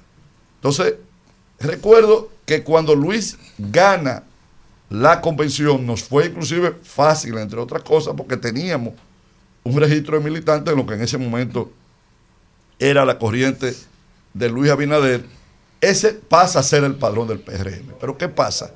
Después de, la- de las elecciones, el sector de Hipólito en ese momento dice que no acepta ese instrumento porque ese era un instrumento de Luis en el que ellos escasamente habían participado. ¿Y qué decidimos nosotros? Volver de cero. Y comenzamos en el año 17 a la construcción de un padrón que para un proceso interno que había en el año 2018, que fue donde se escogió por primera vez a Paliza y a Carolina y a, bueno, Kimberly salió vicepresidenta de ese proceso. Ahí nosotros fuimos con un padrón de 538 mil personas. Recuerdo que cuando yo lo deposité en la Junta Central Electoral, me decían, pero ¿y cómo ustedes están depositando un padrón de 538 mil personas? Eso es muy poco. ¿Cómo ustedes aspiran a ganar en el 20 con un padrón tan poco? Y yo decía, esa es nuestra realidad, ese es el tamaño de nuestra realidad, de lo que nosotros hemos podido organizar. Luego, hacia el 19, habíamos llegado ya a un millón doscientos y tantas mil, que es que se hace este proceso. No hemos parado de crecer y el PRM hoy no es el PRM del 17 ni del 18. Es más, ni siquiera el PRM del 20. Al 20, todavía en el 19, el PRM tenía una simpatía que rondaba el 30%. Hoy, y antes de este proceso del domingo, que probablemente haya podido incrementar en uno o dos puntos más, el PRM estaba en un 41%. Entonces, eh, esa matrícula que tenemos es consona con ese crecimiento y con el esfuerzo que hemos hecho. ¿Que hay errores? Sí, hay un porcentaje de error. ¿Que hay personas que de una manera aviesa trataron de contaminarlo? Tenemos evidencias. Y es precisamente parte de la tarea que debemos ahora de realizar. Pero yo debo de decir, y lo, de, lo evidencia la movilización que tuvimos. Si hubiese sido un padrón abultado en una cantidad importante, no es verdad que iba a haber esa movilización que el PRM alcanzó. Ministro, en ese sentido iba mi pregunta con respecto al padrón, porque previo a la convención usted hacía el señalamiento de que no habían depurado el padrón eh, precisamente porque estaban ya eh, a, pocos días de hacer estas primarias. ¿Van ustedes ahora a proceder a depurar ese padrón? Y si van a darnos a conocer a la población cuál va a ser el resultado de la depuración, en cuánto va a quedar. eh, Claro, va- vamos a depurar y deberá haber una suma y resta, porque también nosotros tenemos testimonio, no lo voy a cuantificar, pero sí de muchas personas que nos manifestaban que se habían quedado fuera del padrón. Tenemos reportes también de una cantidad apreciable de personas que fueron a los centros de votación y no estaban. Usted dice también Entonces, que tienen esto- evidencias de personas que contaminaron el padrón. ¿Qué van a hacer Bueno, con esas personas? Porque no, de- no, deberían bueno, de presentarle a la Junta de- para de- que de los la persona no sabemos, pero- yo te voy a poner un caso. En el padrón aparece Danilo Medina, o aparecía Danilo Medina. Danilo Medina aparece con el nombre de una dama, pero con la cédula de Danilo Medina. Entonces, esta fue una, una acción intencional, como en el padrón del PLD aparece Luis Abinader. Desde el año 2013 o del año 2014, Luis Abinader aparece en el padrón. Se toma, se analizan situaciones y, se, y recuerdo que se lleva un padrón de 250 mil personas para excluir. Y cuando revisamos, dentro de esos 250 mil estaba el presidente Abinader, que ya lo sabíamos que aparece eh, aparecía en el padrón del PLD desde hace mucho tiempo, no de ahora, desde hace mucho tiempo. Y esto nos llevó, pero además también algo que sabíamos todos los partidos. La Junta Central Electoral hizo un cruce y estableció que había 521 mil ciudadanos que aparecían en el PLD, en la Fuerza del Pueblo y en el PRM. Nosotros planteamos de que buscáramos un instrumento para que la gente pudiera validar en qué partido estaba. Eh, no hubo el tiempo, no hubo el interés y esto se dejó así. Pero nosotros lo planteamos e inclusive, es más, con esas 521 mil personas nosotros hicimos un ejercicio de depuración, que una cantidad se pudo depurar, donde hubo gente que sí, que confirmaron que, que habían ingresado al, al PRM, y con otros que no, que no habían ingresado, pero en una cantidad pequeña que no permitió eh, nosotros eh, tener un movimiento y es de las tareas eh, que tenemos por delante. Ingeniero, primero agradecerle, ¿verdad?, que esté aquí con nosotros, es un privilegio. Ingeniero, dos cosas, mire. El privilegio mío. Gracias. Ingeniero, lo, para mí, las dos cosas más importantes de este proceso que ustedes acaban de desarrollar no fue ni siquiera el propio proceso. Primero, yo he dicho que ustedes lograron convertirse nueva vez en el PRD y al mismo tiempo alejándose del PRD. Me explico. Lograron volverse, uno busca el histórico de los procesos internos del PRD, 870 mil, 900 mil. Ese era el histórico de aquel PRD grande, ¿verdad? El PRD de Peña Gómez. Y digo, se separaron del PRD porque lograron mostrar, y a la gente le gustó mucho eso, que aprendieron de los errores del pasado. Un, proceso totalmente transparente. No hay una sola mesa impugnada hoy de nadie en, el país entero. Entonces, eso le gustó mucho a la gente, que lograron ¿verdad? su caudal de votos, pero organizado, sin desorden, nada. Primero, ¿cómo usted, conjuntamente con el equipo que le acompañó, logró sortear ese tema? Que eso es importantísimo. Y el segundo elemento aquí, su valoración, porque pienso que la oposición ha obviado esto. El PRD, el PRM ganó con una ola, conjuntamente con lo que ya ustedes tenían, de se van.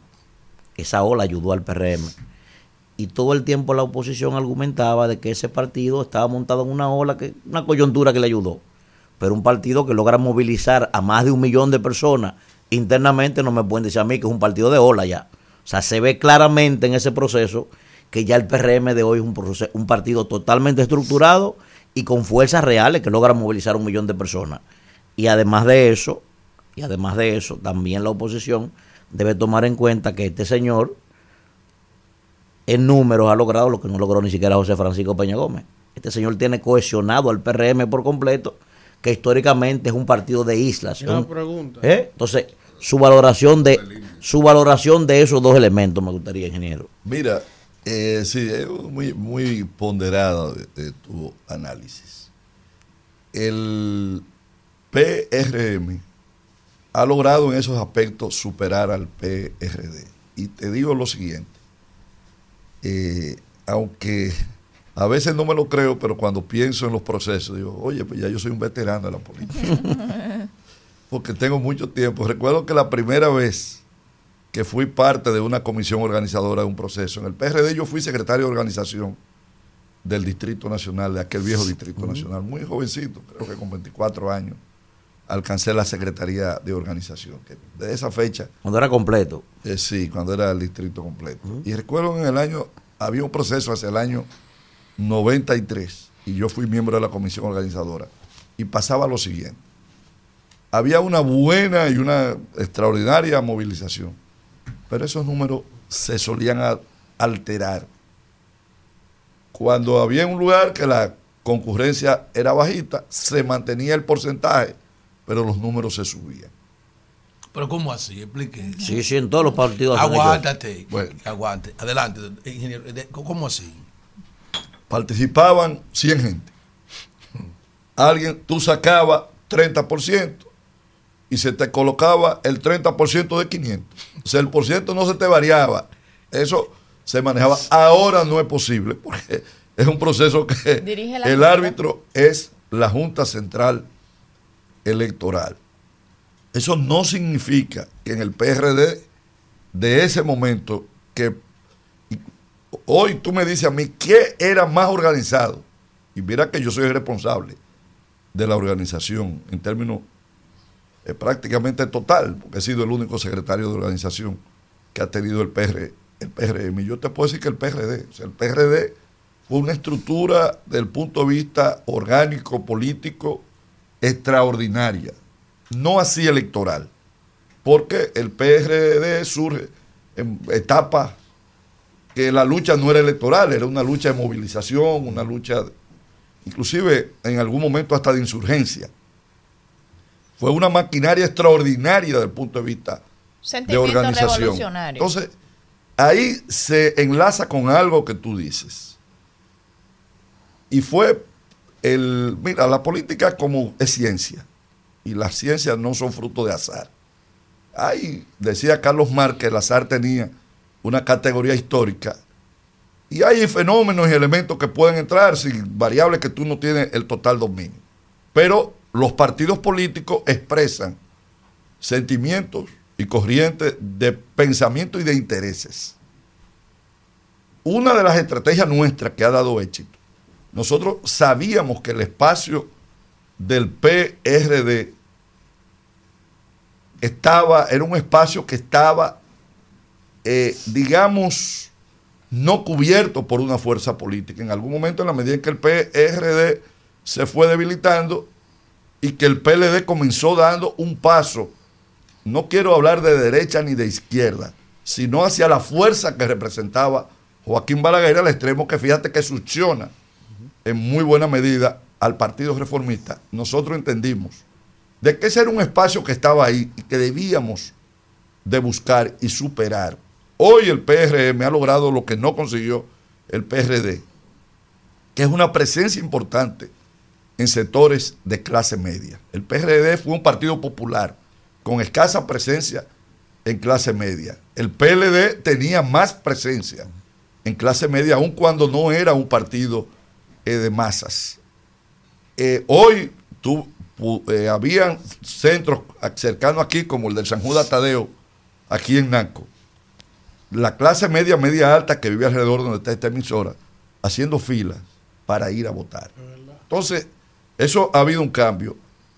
Eh, el decir que ganamos por una ola, bueno, nosotros venimos de un proceso de acumulación y en la medida en que rescatamos lo que fue el PRD que representó entre un 30, un 35 y hasta un 38% en algún momento del electorado nacional, mientras más nosotros pudimos, fíjate, ¿por qué en el 16 no ganamos? Aunque sacamos, Luis saca un 35 o un 36%, porque todavía el PRD mantenía una buena parte.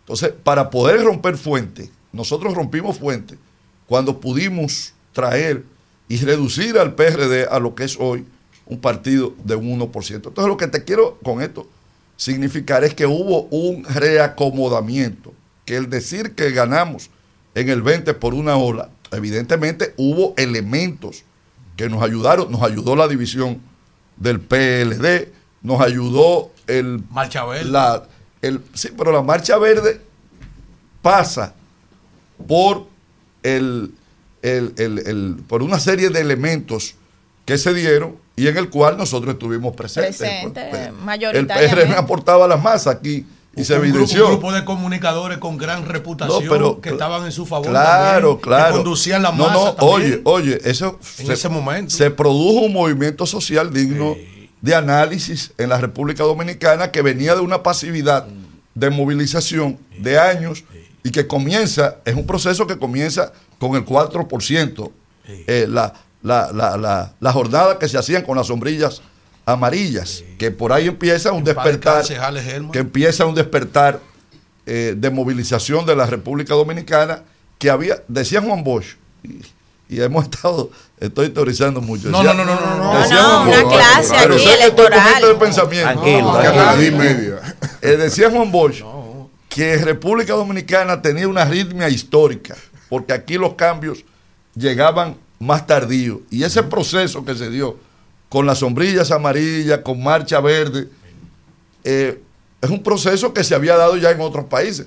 Recuerden las primaveras eh, en, los, pa- en los países árabes. se Y- pero además también una serie de movimientos que ya en otras partes de América Latina se habían dado y que aquí llegó eh, con algún retraso, como bien decía el profesor Juan Boque, junto a Juan Isidro Jiménez Grullón, para mí son los más profundos conocedores, fueron los más profundos conocedores de la sociología política Oh, de los dominicanos. de y Balaguer Cristóbal- no fue un teórico, sino lo llevaba a la práctica, y por eso tuvo tantos De éxitos. Cristóbal Ah, Colón a. Fidel Castro, que fue una literatura ministro, de, de Juan En este Bosch. caso, eh, llama mucho la atención, que ya usted nos dio la explicación, la cantidad de dirigentes de otros partidos que aparecían en el padrón.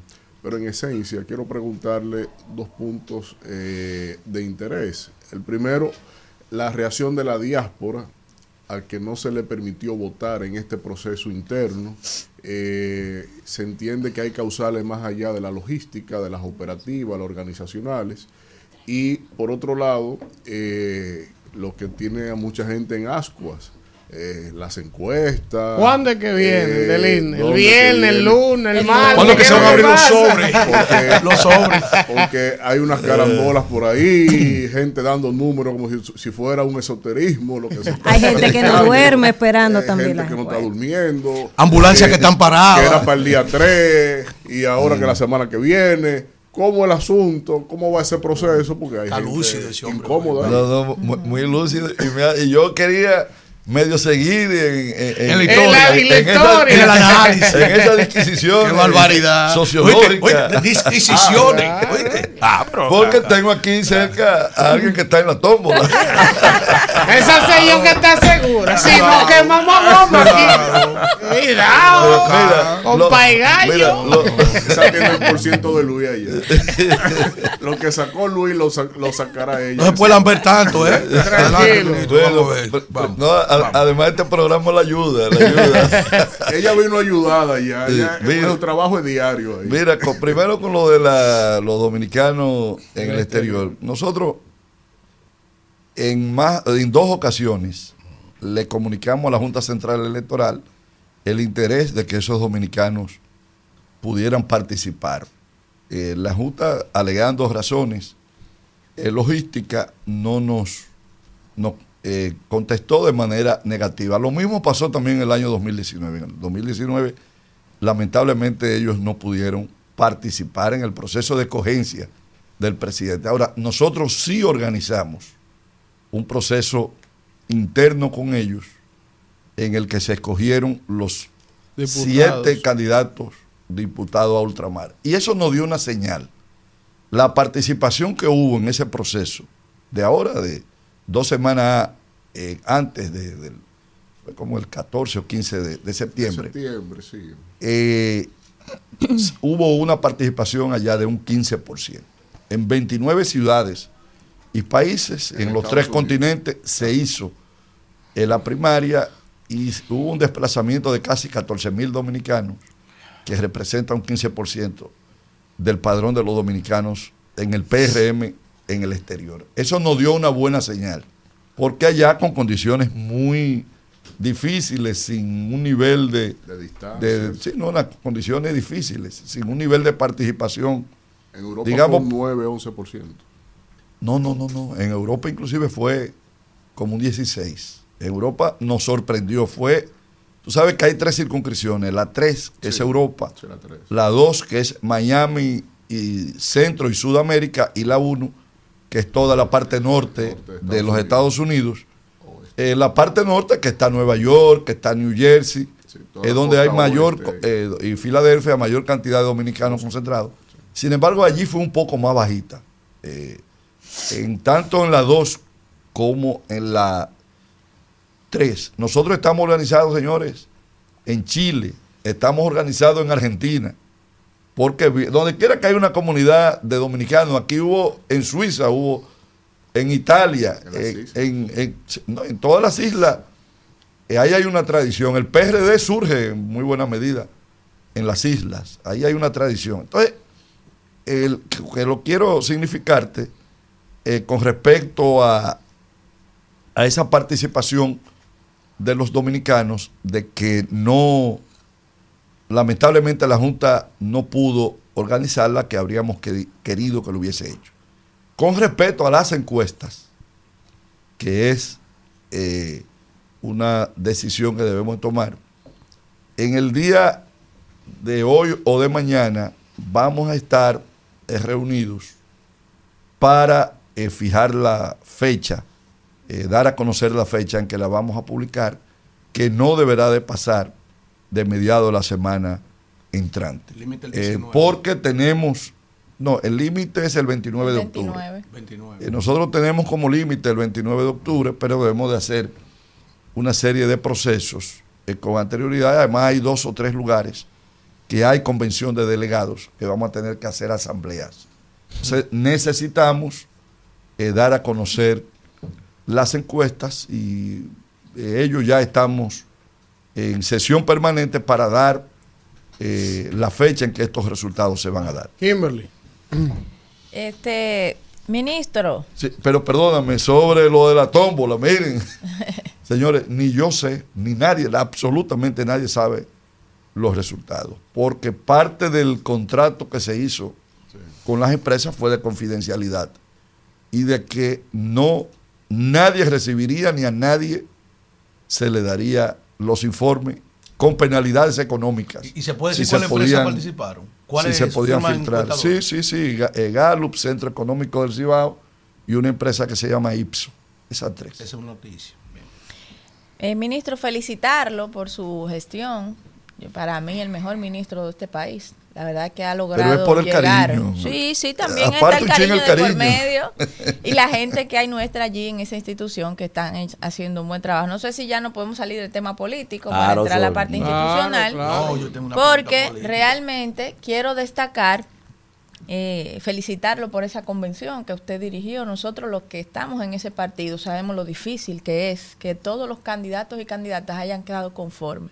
Destacar que fueron más de 3.800 precandidatos, entre ellos la mayoría precandidatos a regidores, que era lo que más problemas ocasionaba, porque los compañeros nunca aceptaban los resultados y ellos estaban viendo en tiempo real los resultados que la Junta estaba emitiendo de manera eficiente. Eh, Y, ministro, y resultado muy pegado. Hay un caso de una jovencita de ahí, de la circunscripción 2. sí, del eh, Distrito Nacional. Del Distrito Nacional. Que entre la que queda, ahí había que escoger dos, eh, dos mujeres. O no, una mujer. Solamente se escogía una mujer. Y ella, la que pasa, saca 857, no, 557 votos. Y la joven saca, sé yo, 556 votos. Ay, O sea, la diferencia fue un uno. Y un distrito municipal en Elías Piña. Que están pidiendo que se lo un di- Un, distrito de municipal nuevo. en Elías Piña, que hay un hombre que perdió Por un voto. por un voto y él quiere que recuente por un Claro. voto. perdió. Ah, Ahí mismo, bueno. antes que, En- antes de que salgamos de ese tema de- del proceso, ¿por qué no se dieron los resultados por provincia? O sea, como que yo vi que la Junta lo estaba pasando todos, eh, el total, no los hizo por, o, por, o por municipios. No, no, pero, municipio, pero, sí. pero ellos permitían inclusive que se filtrara. En la, el acceso que le dieron al partido y que le dieron a los medios. Tú estaba en y- línea, estaba pero- en y también en el portal de ellos, tú puedes filtrarlo. Tú entras ahora mismo y Sí, puedes filtrarlo. Y Sí, puedes, está segregado. Sí, sí. Exacto. O sea, no, obviamente, imagínate ponerse a anunciarlo. No, no, no. Era mucho, pero ahora mismo tú entras al portal de la Junta, dice primaria, PRM, y, y por niveles tú lo puedes filtrar y ahí obtienes los resultados. Exacto. Gracias. Entonces, Entonces, pasando ya a la parte institucional. Usted es ingeniero civil, ocupando la posición de ministro de Obras Públicas, que ha significado un gran reto. Al principio había muchos nudos legales que impedían incluso que las obras fluyeran y usted tuvo que explicar las dificultades que usted encontró allí. Pero ya se ve un dinamismo a nivel nacional de parte del Ministerio de Obras Públicas que nunca se había visto. Yo he dicho aquí ante mis compañeros que este gobierno se ha enfocado en mejorar las condiciones de vida donde vive la gente y trabajar de la mano con la municipalidad. Actualmente, y aquí llaman un reguero de gente todos los días diciendo que están asfaltando su calle, que están asfaltando, que se sienten muy contentos Y con el supongo trabajo otros que, quieren que le gobierno. falten. Bueno, la mayoría que llama dicen que están asfaltando y claro, otros que piden Claro, eh, que se asfalte también. ¿Cómo está trabajando el Ministerio de, Obras Públicas de la mano con la municipalidad en los gobiernos locales? Que eso nunca se había visto, es algo que a mí me sorprende mucho y quisiera saber cómo ustedes los están haciendo esa dinámica y las principales obras que ha eh, desarrollado el Ministerio de Obras Públicas en esta gestión. Mira, el el gobierno en sentido general es una política del presidente Luis Abinader. Ha apoyado como nadie a la municipalidad. Sí, Luis, el presidente Luis Abinader, a la Liga Do- Dominicana, Municipal Dominicana, la ha fortalecido. Inclusive, la Liga, en coordinación con nosotros, eh, va a aplicar un proceso de colocación de asfalto. Cerca de, no recuerdo si son 5 o 6 mil millones de pesos. Van a colocar ahora, ahora, en asfalto, que hacía muchos años que los ayuntamientos no colocaban asfalto. Van a estar a través de los distintos ayuntamientos colocando noticia, ¿eh? asfalto. Eh, mañana tenemos una reunión con Víctor de Asa, eh, con quienes hemos coordinado por el expertise y la experiencia que tiene el Ministerio de Obras Públicas, nosotros asesorarle, acompañarle, pero eso es, son ellos. Nosotros simplemente vamos a acompañarle. Lo propio ya había hecho el presidente dándole recursos extraordinarios para los ayuntamientos, para la construcción de aceras y contenes a los alcaldes y directores de todos los partidos políticos. Ahí no hubo una distinción entre un partido y otro. A todos se les ha entregado recursos adicionales para que puedan desarrollar esto. Consono con esta línea del presidente Luis Abinader, nosotros hemos también trabajado en alianza con la municipalidad. Cuando vamos a hacer una inversión en aceras y contenes que estamos desarrollando, una inversión superior a los 4 mil millones de pesos, eh, o 6 mil millones si sumamos varios procesos, en aceras y contenes, igual que el asfaltado, lo hacemos en coordinación con los ayuntamientos, donde ellos nos priorizan las áreas que son prioritarias en los sectores. Igualmente que cuan- cuando hemos tenido que darle algún tipo de apoyo adicional, lo hemos hecho. Esto fortalece esa mancomunidad que debe de haber entre los espacios locales que representan los municipios, los ayuntamientos y el Ministerio de Obras Públicas. Eso en esas obras que tienen un carácter puntual y directo sobre los municipios y por ello y los distritos. Y por ello es la cantidad, la importante cantidad y el impacto de los trabajos que estamos haciendo en eh, el territorio nacional, que no nos hemos circunscrito a espacios específicos, sino que hemos estado con una diversificación de las intervenciones y de la inversión y tomando en cuenta parámetros. Nosotros no hemos hecho una inversión porque nos soñamos con que queremos una supercarretera o que queremos esto, sino en lo que tiene, ni tampoco pensando en una ventaja electoral. Aquí puedo decirte que donde mayor inversión estamos haciendo es en lugares que tienen pocos habitantes, Pedernales, Montecristi, pero que tienen que ver, la inversión que estamos haciendo tiene que ver con el desarrollo de esas áreas. Puedo decirte, para ir resumiendo tu pregunta, en cuanto a las obras importantes, mira, nosotros nos hemos centrado en darle continuidad, y es una de las políticas que nos ha dado resultado, una continuidad de Estado, rompiendo con una inveterada costumbre, a lo que yo le he llamado el velo de Penélope, que cada vez que venía una administración dejaba de hacer lo que otro estaba haciendo y empezaba hacer cosas nuevas. Nosotros hemos rescatado obras del tiempo de Hipólito Mejía, es más, de la primera gestión de Leonel Fernández en el año 96. Esa circunvalación de los Alcarrizos, que estamos ya en una etapa bastante avanzada, Sí. el primer intento lo hizo Leonel Fernández. Nosotros rescatamos lo que esa obra. Y así te puedo señalar eh, decenas de iniciativas iguales. Entonces hemos estado muy centrados en circunvalaciones.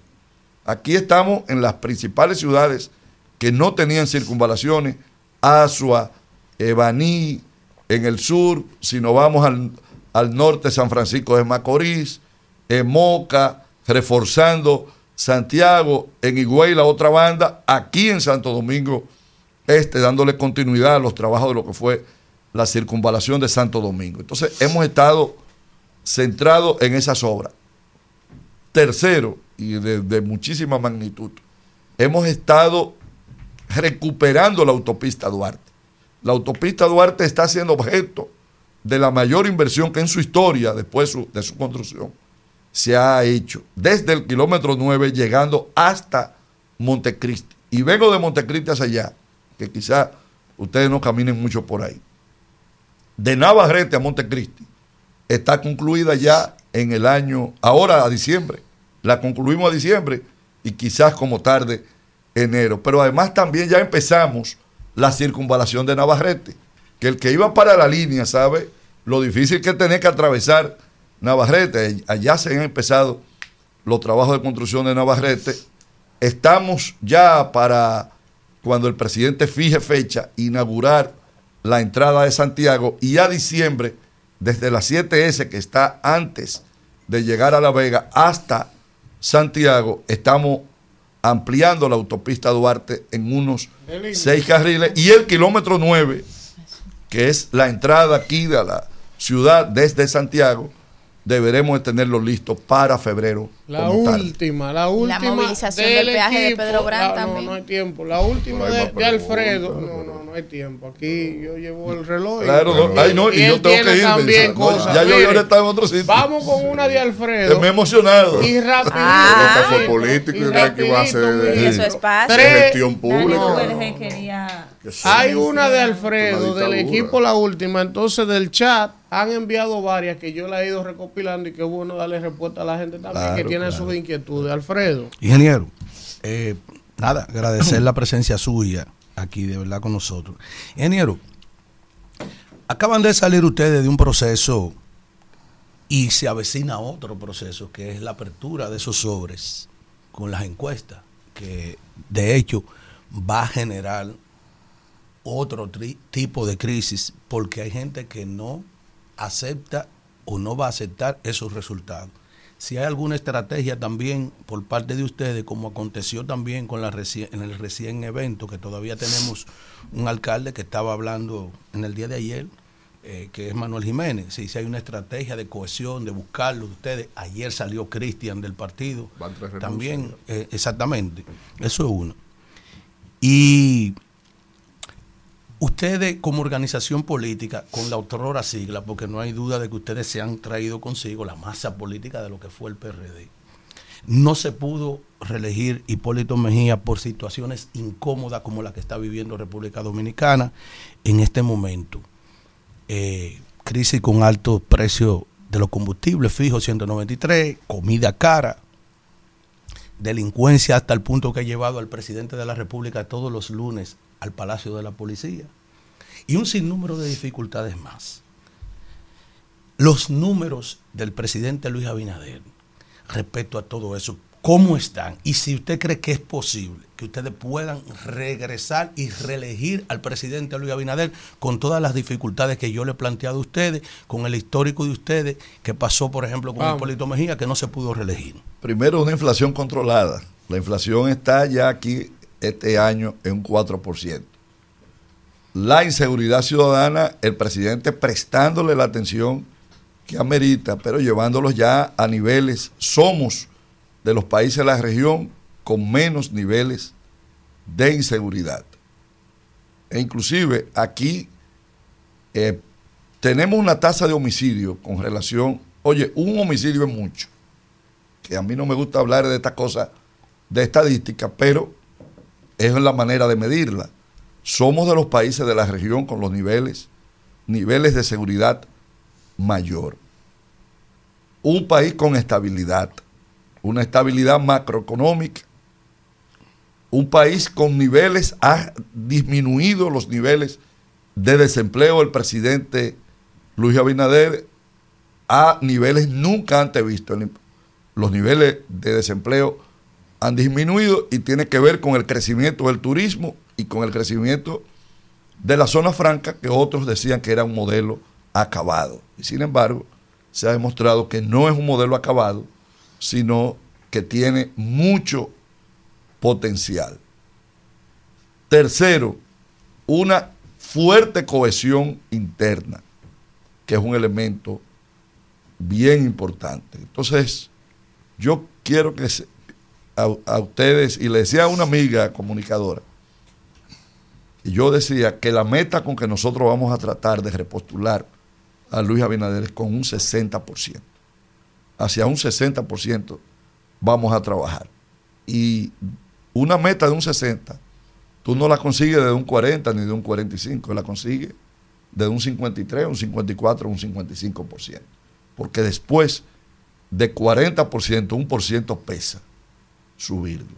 Entonces, esto nos dice a nosotros a este momento los niveles de confianza, no de descuido, no nos vamos a descuidar y vamos a trabajar como si estuviésemos en tercer lugar para poder consolidar el triunfo. Pero no me cabe la menor duda de que Luis Abinader va a ganar aquí con un 60%. Primera vuelta. Del INE.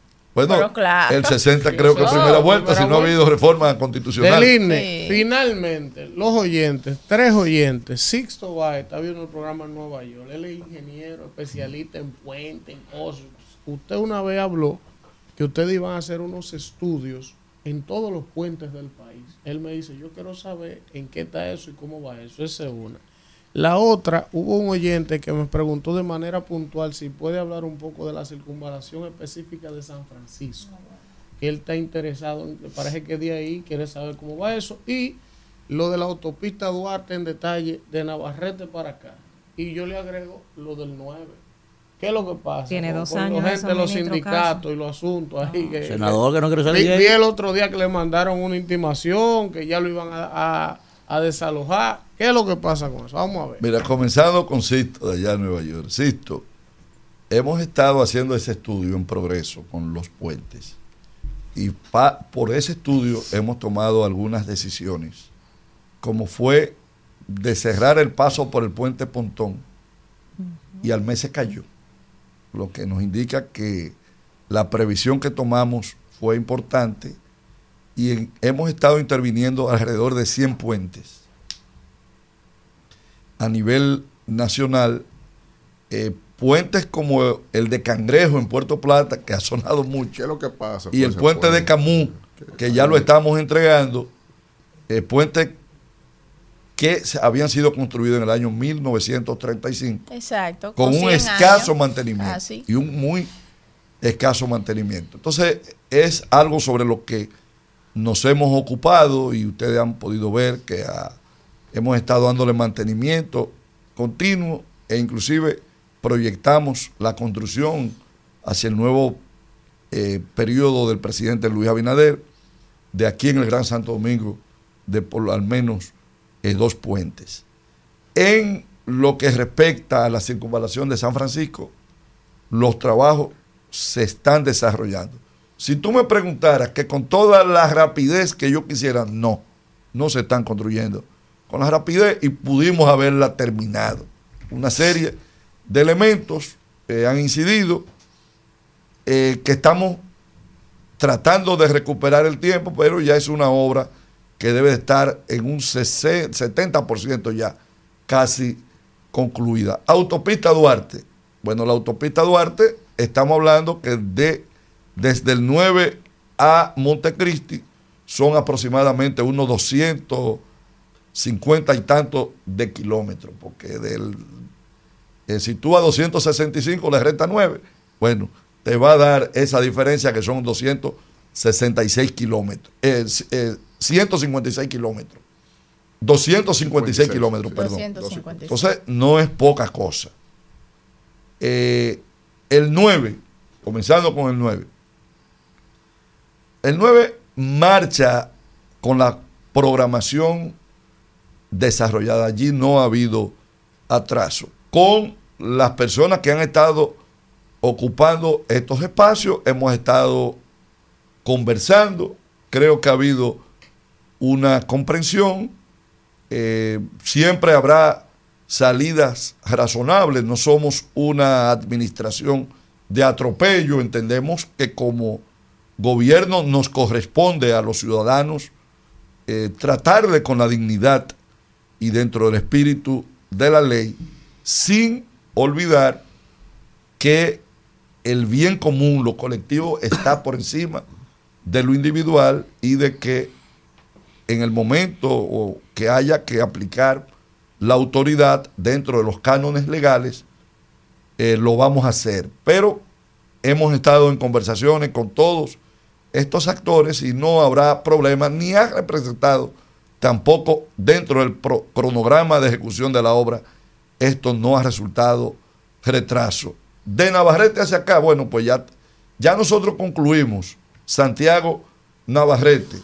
Estamos, terminamos ya prácticamente de Santiago entrada de Santiago al Licey y desde la, desde la entrada del liceo al aeropuerto, perdón, al Licey no, al aeropuerto, de la, del aeropuerto donde está Odelpa, por ahí hasta las 7S, que son unos cuarenta y tantos kilómetros, deberemos estar concluyendo a diciembre. Entonces, para concentrarnos en un tramo que quizás sea el más crítico de la autopista Duarte, que es desde Bonao hasta Villa Altagracia. ¿Qué implican estos trabajos? Estamos cerrando una serie de cruces ilegales que son una fuente, una causa primaria de, de- ocurrencia de accidentes y haciendo retornos operacionales a la vez que se va señalizando de la manera que debe de estar señalizada una vía de esta importancia y una remoción de todo su pavimento y de su sistema de drenaje, que era un sistema de drenaje eh, bastante viejo. Puntos como un colapso que hubo en el kilómetro 62, nos encontramos con alcantarilla del año 58, que estaban allí. Entonces, eso estamos trabajando, bueno, y ya del 9 les hablé. Bueno, gracias, gracias a Adeline Ascensión Burgos por estar con nosotros. Interesante conversación. Nos dio varias primicias, varias noticias para los periódicos que les gusta coger. Y, y no, y, no, y no nos dilaten Dijo en, que lo iba a ganar. No nos dilaten en invitarme. Dijo que haremos la iba a ganar con rápidamente. 60. Dijo el tema de, las, de los ayuntamientos que van a Con la liga de 4 ¿eh? mil a 5 mil millones. entonces eso es noticia. Pero Señores, vamos al contacto. otro fuercita. tema. Vamos a la pausa y regresamos en breve. Rumbo de la mañana. Regresamos en este rumbo de la mañana y vamos a continuar con los comentarios y vamos de inmediato con el comentario de Danira Caminero. Gracias, Elvin, y gracias a toda la gente que está en sintonía cuando son las 9, un minutos de la mañana. Y yo, evidentemente, no quiero dejar pasar eh, una de las noticias que fue eh, de las principales noticias del día de ayer, y es la, la trágica y triste noticia, lamentable noticia que, deseamos aquí bien temprano del hallazgo de los seis eh, cuerpecitos, esos bebés fallecidos en el hospital eh, de Ciudad Juan Bosch. Y según fue avanzando el día, fueron saliendo detalles que daban, pues que quizás daban un poco de luz sobre esas imágenes tan horrendas. Y de entrada, eh, decir y lamentar cómo, cómo uno ve que los medios han perdido cierta sensibilidad. Eh, ayer el periódico El Nacional de la Tarde, su- en su portada, la imagen principal eran eh, esos seis cuerpecitos, lo tenían tapados, pero yo creo que no es necesario. Eh, eso desgarra el alma, tanto para el que tiene hijos como para el que no. Son imágenes desgarradoras. No es necesario poner una primera plana así, porque eso lo que lo único que hace es alimentar al morbo. Pero según fue avanzando el día de ayer, se fueron dando los detalles del por qué estaban esos, esos seis cuerpecitos sin vida ahí en el cementerio Cristo Salvador, bebés que tenían entre 24 y 40 semanas de nacido. Un dato que a mí me sorprendió muchísimo fue escuchar eh, eh, a, la, a la doctora del INASIF decir que entre esos seis bebés había uno que había fallecido en marzo.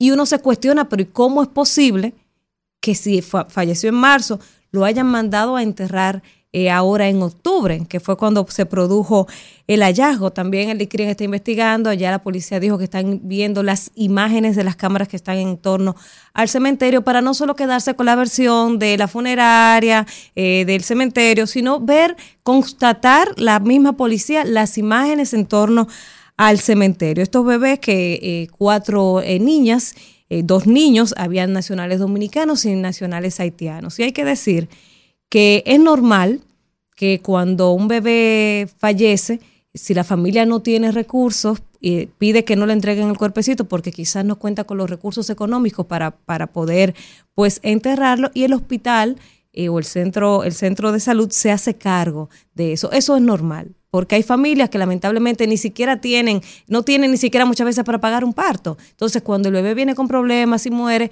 no tienen para pagar, para buscar un nicho, una caja, no tienen. Hay familias que no tienen esos recursos y por eso el hospital tiene un protocolo para, para estos casos. Eso es muy normal. Ahora, ¿qué pasa? ¿Qué falló aquí? Uno se hace muchas preguntas y la gente solo se ha enfocado en preguntarse y en alarmarse del hallazgo de los seis bebés fuera del cementerio. Pero ¿por qué no nos alarmamos al ver las cifras? Seis niños muertos. ¿Qué está pasando con la mortalidad neonatal en este país? O sea, en eso es que tenemos que empezar a cuestionarnos, porque hay un protocolo que falló. Al final la responsabilidad se la indilgaron al Zacateca. Y el Zacateca cuando viene a ver dice que la esposa ese día no le guardó desayuno y que estaba aburrido y se le quedó la funda, una funda negra. O sea, señores, eso es desgarrador. Yo me pongo en el lugar de esas madres que, que, que dieron a luz en ese hospital y que perdieron un bebé que quizás están pensando, ese pudo ser mi hijo. Y ver esas imágenes de esos niños en el piso, eso parte el alma. Y hemos perdido la capacidad de asombro, la humanidad se ha perdido, o sea, el sentido de humanidad, el respeto a la dignidad de, de las personas aún después de muerta, porque hay que respetar la dignidad de una persona. Todo se ha perdido, hemos perdido la capacidad de asombro. Hace unos meses hablábamos aquí de 34 bebés que murieron en una maternidad que poca gente salió a, a, reclamarle a las autoridades. Y en ese tiempo yo recuerdo que aquí entrevistamos al doctor Sánchez Cárdenas, que ayer yo hablé con él sobre este caso, y, y él decía, y yo creo que, que aquí no se hizo una, una investigación de todo eso, que estaban, y también en el reportaje que hizo Nuria se evidenció eso, de que estaban manipulando las cifras para hacer creer que estaba bajando la mortalidad neonatal, pero está pasando todo lo contrario. Y en ese reportaje que hizo Nuria de cuando murieron esos 34 bebés, se veía cómo estaban manipulando con leaky paper los reportes. El doctor me decía ayer cuando conversé con él sobre todo esto que está pasando, que lo que está pasando en el sistema de salud es alarmante.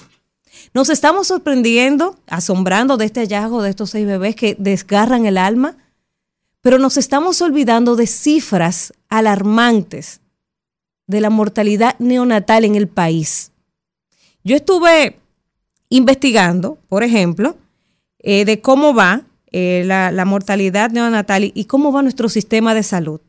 En el 2022 hubo 2.347 muertes neonatales. Eso fue en el 2022. Un poco más que en el 2021, que fueron 2.330 muertes neonatales. Y ya para septiembre de este año hemos registrado 1.511. ¿Y saben qué es lo peor? Que el 51% de estas muertes eran prevenibles, según los mismos reportes que tiene Salud Pública. O sea, eran prevenibles. O sea, para, para un país donde realmente funciona un sistema de salud, 51%, o sea, 985 muertes prevenibles. Eso tiene que ser un escándalo. Pero aquí todo pasa. Pasa la, la, noticia de la tarde, tumba la noticia de la mañana y se nos olvida. Porque aquí no hay régimen de consecuencias. Pasó lo de esos 34 bebés. Hoy nos estamos alarmando por, los, por estos seis bebés. Pero nadie se pregunta por qué murieron, de qué murieron. Se pudo evitar. Sabemos que los bebés nacen con problemas y las cosas pasan. Pero hay bebecitos que se ven fuertes. Entonces tenemos que revisarnos lo que está pasando con nuestro sistema de salud, que está colapsado. O sea, es la realidad. Nuestro sistema de salud está colapsado. Y nadie se está cuestionando nada. Ya nos sorprendimos ayer y hoy se olvidó el tema. Hoy se olvidó el tema. Y es lamentable lo que está pasando. Miren lo que está pasando, por ejemplo, con los... Eh, reportes epidemiológicos que hace salud pública. Y es lo que está pasando con el dengue, porque hay una manipulación de todas las cifras a todos los niveles en salud pública. Ellos están dando los boletines, que son boletines semanales, según la semana epidemiológica, y eso usted lo puede entrar a ver en el portal de, de salud pública, como yo lo busqué, todo el mundo tiene acceso. Ellos están retrasando los boletines para que no se sepa la realidad. Y por ejemplo, esta semana emitieron el boletín de la semana 35, 36 y ya vamos por la semana 39. Entonces, no se corresponde la realidad actual del dengue con la que están reportando en ese boletín, porque están tapando lo que está pasando con el dengue. Pero otra cosa que está pasando, se han incrementado los casos de, de tétano. Hay problemas con la vacuna del tétano, no se le está proporcionando a la gente. Entonces, lo que está pasando en, este, en nuestro sistema de salud, señores, nos invita a hacer una reflexión. Eso que pasó ayer con los niños nos invita a hacer una reflexión. No solo buscar culpables, porque ya tenemos que el Zacateca al final ese fue el responsable. Y él va a decir que fue la mujer. O sea, ya ahí tenemos los responsables. Pero aquí tiene que, a partir de este hecho, de este hallazgo de ayer, tan desgarrador, tiene que haber un régimen de consecuencias en el sector salud que no lo hay, porque murieron 34 niños, nos dieron una explicación que no nos convenció y sigue todo el personal ahí operando los responsables de esas 34 muertes. Ayer encontramos estos seis bebés y ¿cuál es el régimen de consecuencias? ¿Qué va a pasar?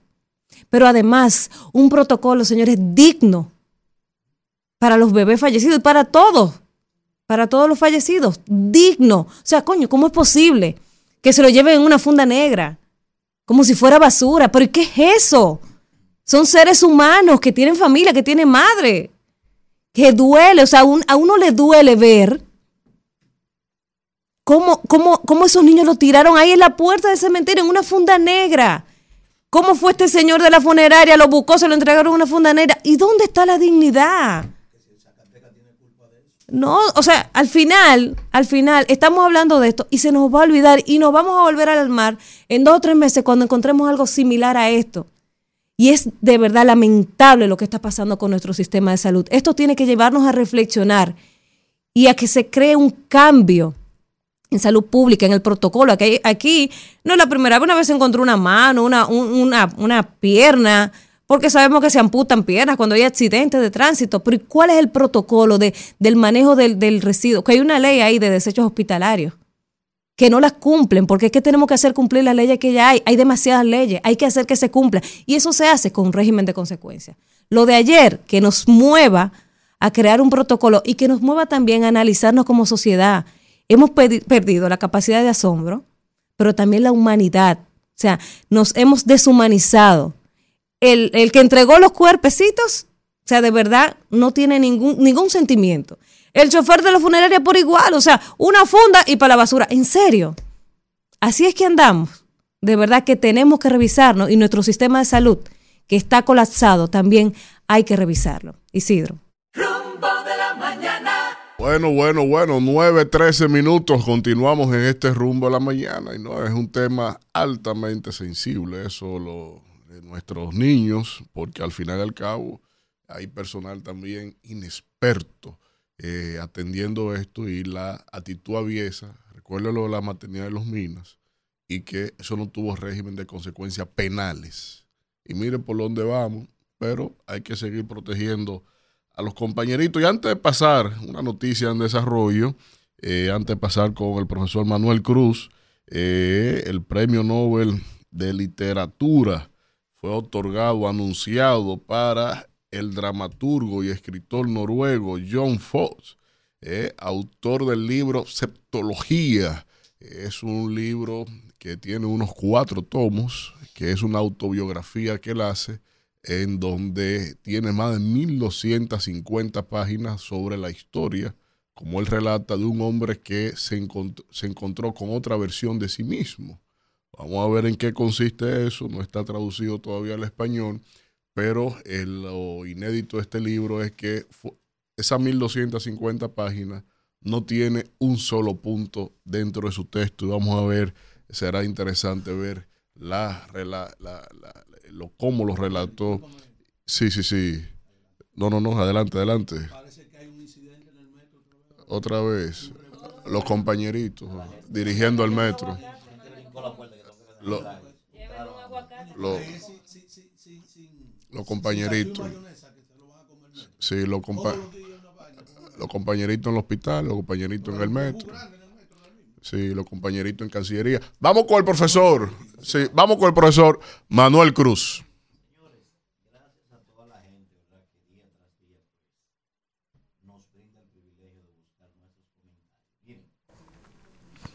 Regularmente, yo siempre corto videos, videos míos viejos y le pongo y le pongo la fecha de cosas que yo presagio y después que se dan, entonces yo lo subo.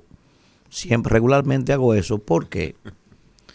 Hago eso porque los países pobres y que su sistema educativo ha sobrepasado la cuarta lesión del libro Nacho, como es el caso del país nuestro, regularmente sus pueblos, salvo las honrosas excepciones, ¿verdad?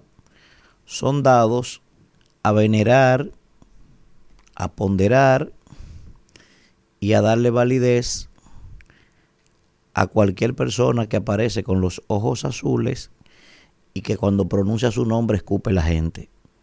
¿Verdad? Si usted no tiene ese acento y viene graduado de Am- Amber, ¿verdad? Con que usted diga eso nada más, ya usted es un fenómeno. Y vienen aquí toda clase de consultores de todo tipo de cosas, gente que repite lo mismo que uno aquí adentro, y algunos inclusive que saben menos que uno de esos temas, pero escupen la gente con el acento que tienen, pronunciando su nombre. No es lo mismo decir Alfredo de la Cruz que John Smith, ¿verdad? Entonces, este humilde servidor que está aquí tiene los ojos azules, pero no tiene acento. Y por eso yo guardo esos videitos para entonces a ese tipo de gente, ¿verdad? Que solamente cree en lo que vienen de Awan, Awans Amber, ¿verdad? Yo le pongo esos videos y digo, mira, ese muchacho de los girasoles dijo eso en tal fecha. ¿Verdad? Yo le hago, yo le hago eso. ¿A qué viene eso? Pues resulta que el muchachito ese de los girasoles hace tiempo que viene advirtiendo y se puede ver como el pesimismo del maestro José Ramón López. Regularmente cuando uno hace eso, dice, tú sí eres pesimista, hombre. No, son las páginas para la izquierda, la experiencia ya, aunque uno venga de ahí. Hace tiempo que vengo diciendo, señores, haciendo un llamado de alerta a que la República Dominicana no le haga el coro a este tema de una misión internacional en Haití para pacificarlo. Que es importante, ¿eh? Es importante. Tiene que pacificarse ese territorio, poner en orden ahora. No puede ser República Dominicana que le pele el diente a eso bajo el argumento retórico y distópico de que eso puede ser una panacea, porque eso no lo es. Pero como es ese muchacho, ¿verdad? El que dice eso, ¿quién diablo es ese muchacho? ¿Qué le importa a nadie un carajo de los girasoles? Ah, ok. Pues resulta que nada más y nada menos, usted abre el periódico El Listín Diario hoy y usted va a ver ahí que hay una reseña de la Agencia Global de Información donde un grupo de expertos está repitiendo lo mismo que dice el carajito de los girasoles. Y como esa gente logra escupir cuando dice su nombre, y como varios de ellos tienen los ojos azules, quizás ahora sí le puedan hacer caso a eso, ¿verdad? Por ejemplo, señores, hay un señor ahí que es el que más me ha llamado la atención de todos, que se llama Robert Fatton. Robert Fatton, para que la gente sepa, es un haitiano, nacido y criado en Haití. Y Robert Fatton inclusive ha escrito innumerables artículos sobre la problemática haitiana. Y su último libro, inclusive, porque es escritor de varios libros, su último libro titulado Haití, atrapado en la periferia exterior. Pues este señor es nada más y nada menos que profesor de política gubernamental y de política exterior de la Universidad de Virginia. ¿Verdad? Ese no es el muchachito ese de ahí atrás, de los girasoles, ¿verdad? No es ese. Conjuntamente con otro grupo de, de expertos en este tema. ¿Qué dice Robert Fatton en el día de hoy? Dice Robert Fatton que él tiene serias inquietudes sobre esa fuerza de paz. Y dice textualmente aquí, yo soy bastante escéptico sobre el éxito final de esa misión, porque si los problemas allí no se resuelven, cualquier resultado a corto plazo va a fracasar. Dice Fatton, ¿eh? que eso tiene aquí tres o cuatro meses diciéndolo, ese carajito de ahí atrás, de ahí de los girasoles, pero ¿quién es ese carajo?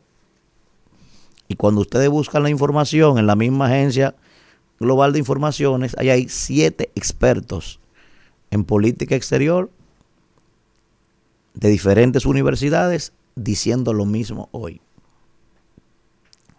¿Por qué hemos dicho eso, señores? Y no es que queremos oponernos por oponernos, no. Primero, vamos a hacer una retrospectiva. Pregunto yo, ¿quién está en Somalia? ¿Eh? Y pregunto yo, ¿hay un ápice de mejora en Somalia? Desde 1992 para acá. Sudán del Sur, ¿quién está en Sudán del Sur? ¿Eh? Hay un ápice de mejora ahí. Y pregunto yo, Yemen, el Líbano, ¿eh? 30, señores, intervenciones solo en el continente africano de la ONU. Pero no hay que ir más lejos. ¿Quién estaba ahí hace un tiempecito que duró 13 años? Ahí mismo ahí. Y hoy no hay, hoy no hay, hoy no hay un solo elemento que haya mejorado después de la intervención de esa fuerza de paz que estuvo ahí 13 años. No hay un solo índice en nada que haya mejorado. Todo lo contrario. Hoy ese territorio está mucho peor. Y quiero repetir para que no se malinterprete, no es que yo estoy en contra, claro que sí hay que pacificar eso ahí. Ahora, de lo que yo estoy en contra es, y he visto mucha gente alborotado con esto, alegando y celebrando esto como si esto es una panacea, no, República Dominicana no le puede hacer el juego a eso. ¿Ustedes saben por qué? Porque si mañana se sale de barbecue, mañana, y de todito lo que lo acompañan, ¿usted sabe qué va a pasar? Si salimos de barbecue, que los 10 mil millones que gastamos nosotros en toda esa parturienta van a seguir pariendo en los hospitales nuestros, con todo y sin barbecue. ¿Usted sabe qué va a seguir pasando?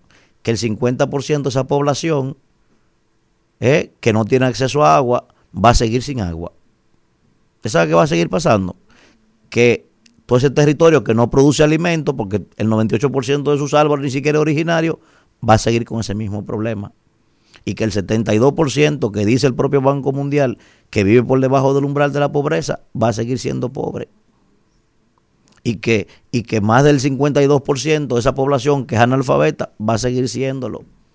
Y que la infraestructura que está todavía en el suelo, después del terremoto, va a seguir en el suelo. ¿Eh? y que el 8.3% que es VIH positivo ahí adentro va a seguir siendo VIH positivo. Y yo me puedo pasar el día describiendo todos los problemas que tiene ese territorio. Por eso nosotros no podemos celebrar que única y exclusivamente la comunidad internacional haya enviado a 2.000 o 3.000 hombres. La ONU que estaba ahí tenía 10.000 y no pudo resolver los problemas. Y habían 10.000 hombres ahí. ¿Ustedes saben por qué? Nosotros no podemos celebrar eso porque todo eso fuñido problema es a nosotros que se nos carga. Todas esas mujeres que paren es para acá que vienen. Toda esa migración y misericordia es para acá que viene a ocupar los empleos nuestros. Por eso lo he dicho, y como lo está diciendo el propio Robert Fatton, si ahí no se asiste de manera integral y se reconstruye ese país, el problema va a seguir. Y nosotros estamos celebrando un tema hoy. Y va a pasar lo mismo si yo estoy vivo de aquí a eso, voy a coger mi videito porque va a quedar guardado. ¿Eh? Y cuando salgan de allí ellos, habiendo violado muchísimas mujeres, como mismo hacen donde quiera que van, ustedes van a ver, yo voy a coger mi videito y le voy a poner la fecha. Lo dije, pero como no es Robert Fatton que lo está diciendo, no es, ¿verdad? Es un carajito de ahí del barrio, no. Yo estoy en contra de eso de que República Dominicana siga celebrando y vendiendo eso como una panacea. No, son los problemas que tiene ese país que hay que resolver.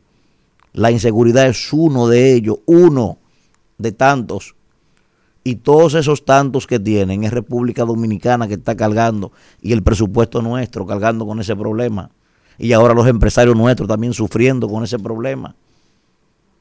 Entonces es bueno que las autoridades lo entiendan eso y que ese mismo discurso que articuló el presidente y que articularon las autoridades para que mandaran la fuerza de paz, se enfatice a sí mismo con la misma vehemencia, pero para que reconstruyan ese país. Ustedes buscan para que ustedes vean, señores, esa resolución. Ahí nada más se habla de lesiones. El plan es salir de barbecue y de esa gente para armar elecciones. Pero ¿qué elecciones esa porquería, por Dios? Pero elecciones de que ahí no se puede elegir una junta de vecinos. Eso no es país ni es nada. Y nosotros no podemos hacer el juego a esa vaina. Ni celebrar eso. ¿Qué elecciones ni qué nada? Entonces, ojalá que alguien de las autoridades, ¿verdad?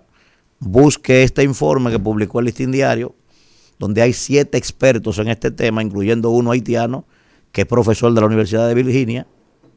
No es el carajito de los ojos azules de los girasoles que está diciendo. Ojalá usted le hagan caso a eso, esos que vienen, miren, que escupen al hablar y se graduaron en, en Amber, Amber- Amber, que hace que a ustedes les gusta. ¿Vieron? Adelante, Isidro. Rumbo de la mañana. Bueno, regresamos, regresamos en este rumbo de la mañana cuando son las 9 y 27. Recordarles que todavía nos queda otro invitado en el día de hoy para conversar, que es José Dantes, quien es candidato o precandidato, ¿verdad? Senador por el PLD del Distrito Nacional y vamos a estar conversando con Dantes más adelante. Pero ahora vamos a continuar con los comentarios y es el turno del señor Víctor Villanueva.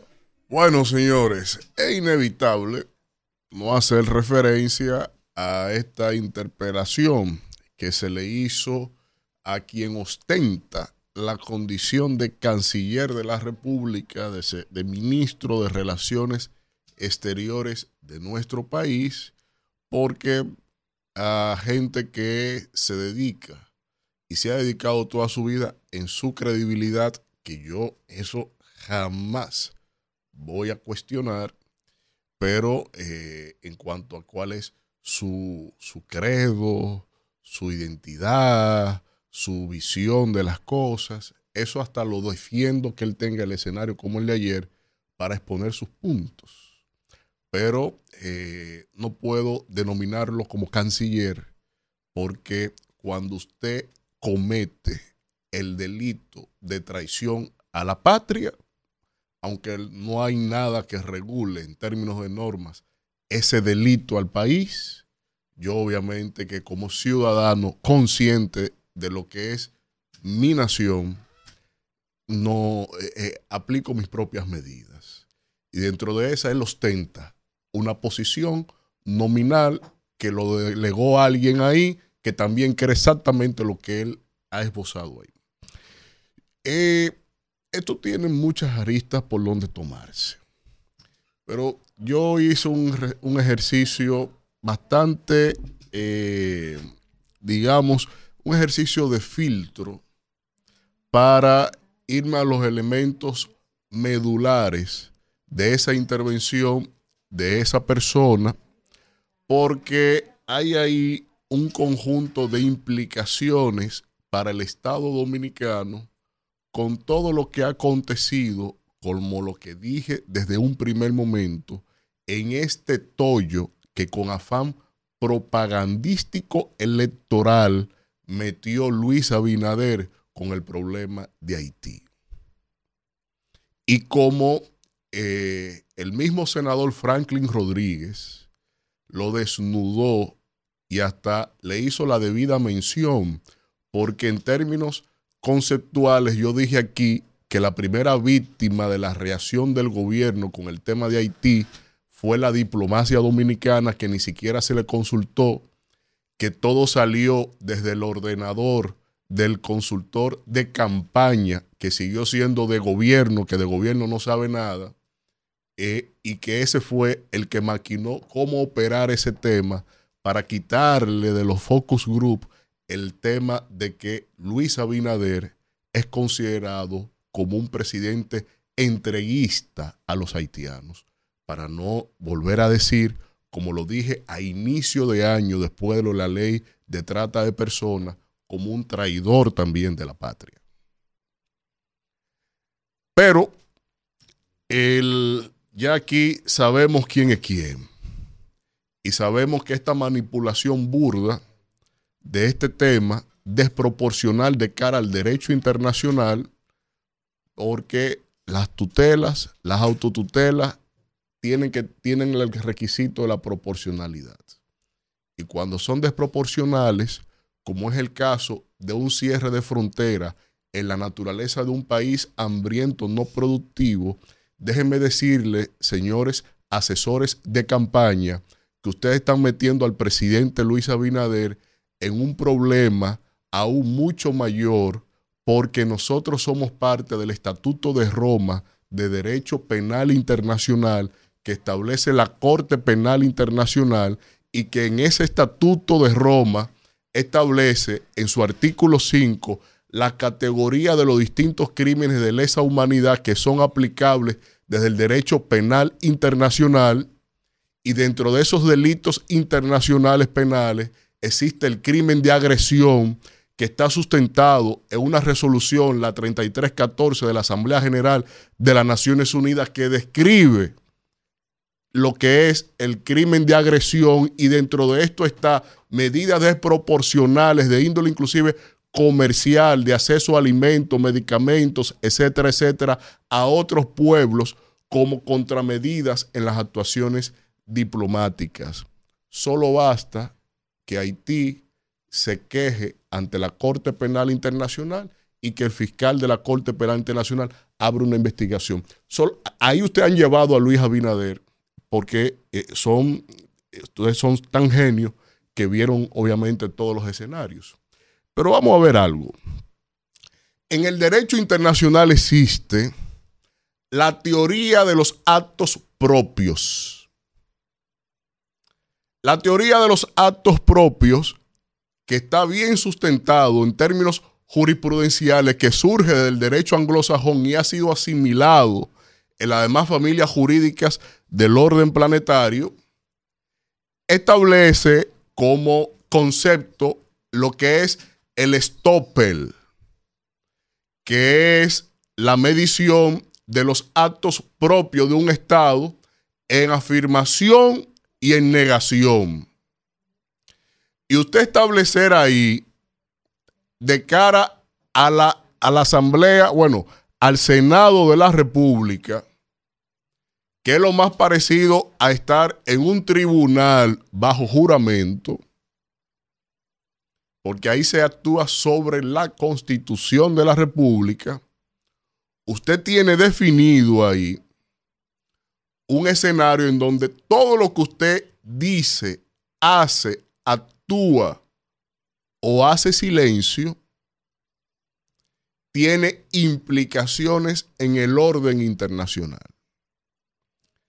Cuando un Estado sea un agente como pasó con la sentencia de Juliana de Guis, un oficial del Estado civil, si emite un acta legítima y la entrega a un individuo diciendo que esa acta le reviste de algún derecho, aunque haya sido por manipulación la obtención, si el acta es legítima, el Estado no puede negar la actuación de ese agente porque actúa en nombre y representación, en potestad derivada en nombre del Estado Dominicano. Y más aún, la condición de canciller que acorde a las convenciones de Viena sobre derecho internacional y las convenciones de Viena sobre relaciones diplomáticas, te establece que usted no, usted como canciller, que el equivalente es, el sinónimo es mensajero,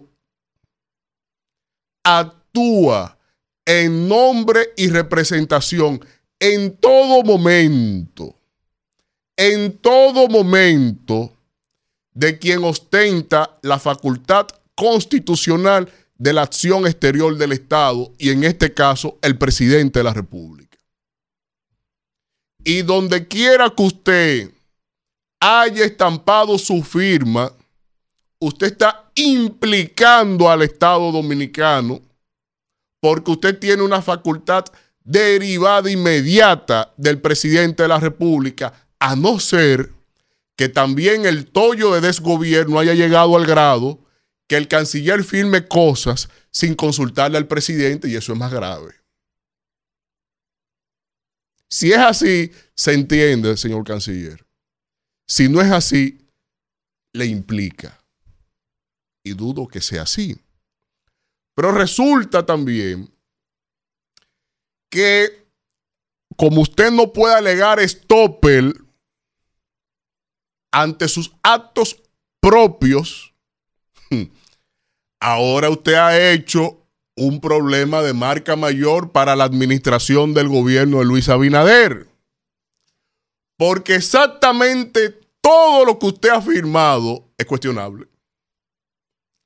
Todo lo que usted ha firmado no tiene aquí esencia. Porque usted ha derivado en definición propia que adolece de peso jurídico. Y como eso adolece de peso jurídico, pues entonces, señor canciller, ahora mismo todos los cables diplomáticos vinculados y acreditados a la República Dominicana deben estar revisando todo lo que usted firmó para derivar de ahí que eso no tiene valía alguna. Y lo que usted hizo, ponme la foto, que lo analicé, estoy como Manuel ahora como lo analicé en ese comentario que lo pueden buscar, ahí yo analicé lo que usted, señor canciller, hizo con Holanda, con la anterior embajadora de Holanda, que en nuestra definición de Estado archipelágico, aunque tiene objeciones de tres países en la Secretaría General de las Naciones Unidas, que es donde se objetan las leyes en cuando tienen un efecto más allá de lo jurisdiccional,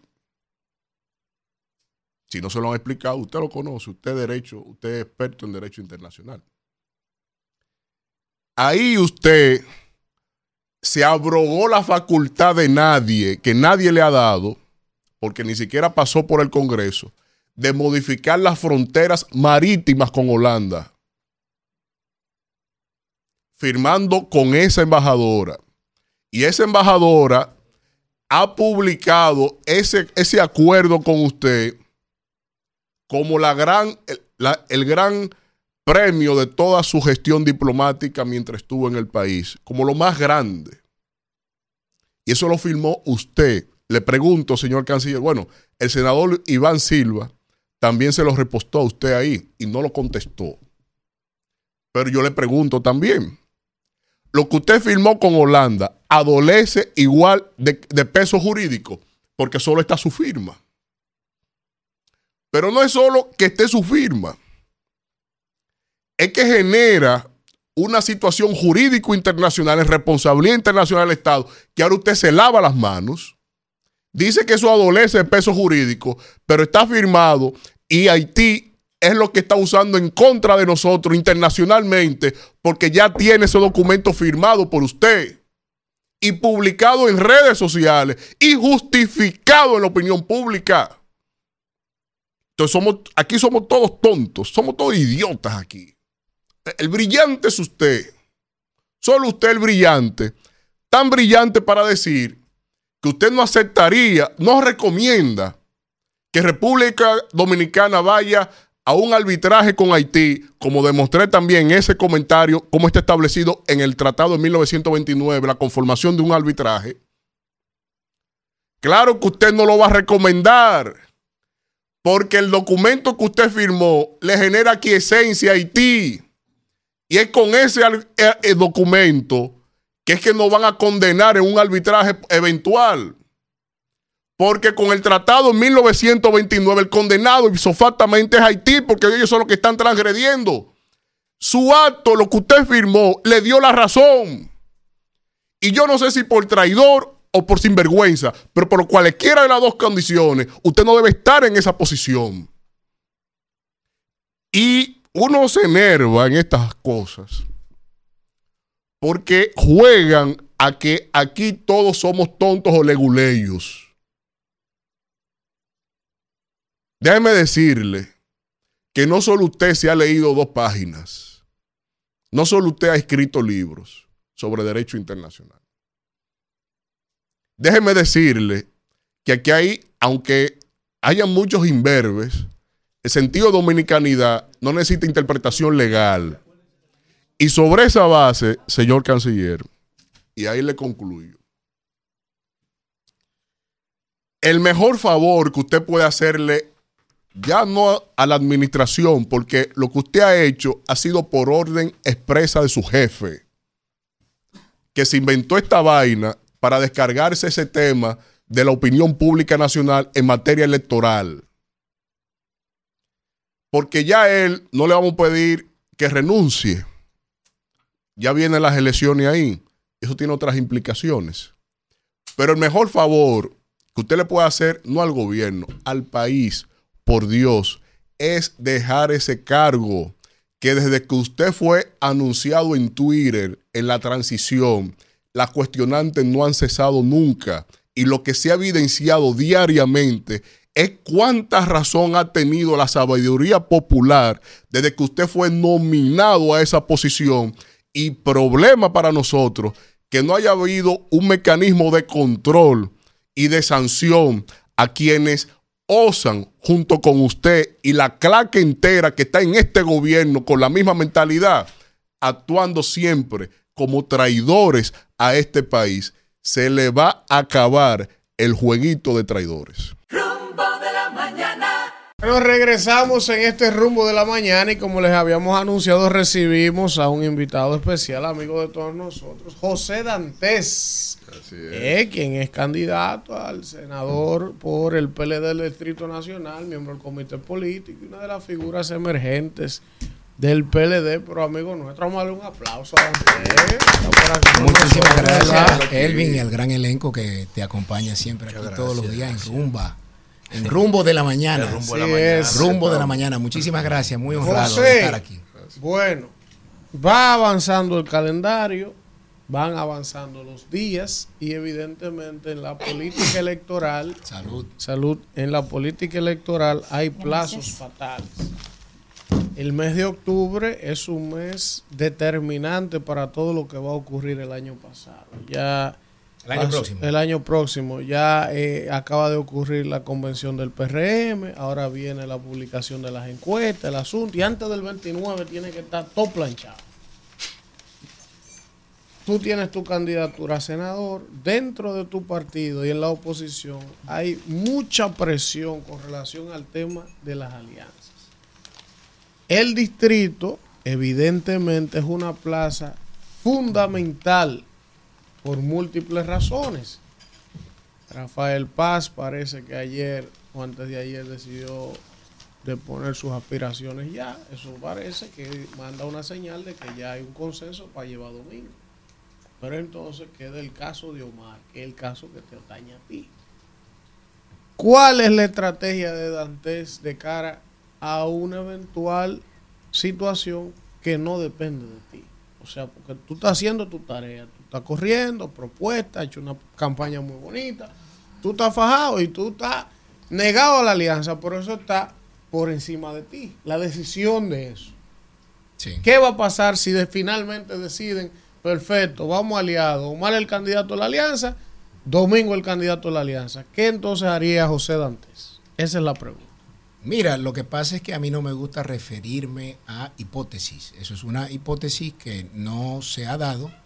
Eh, y lo único que hay es una propuesta que se formuló por parte de la Fuerza del Pueblo, que ellos en estos días han querido vender como que ya se había acordado eso. Nada más falso. No se ha acordado absolutamente nada. La Fuerza del Pueblo formuló una propuesta. ¿Cuál fue a- esa propuesta?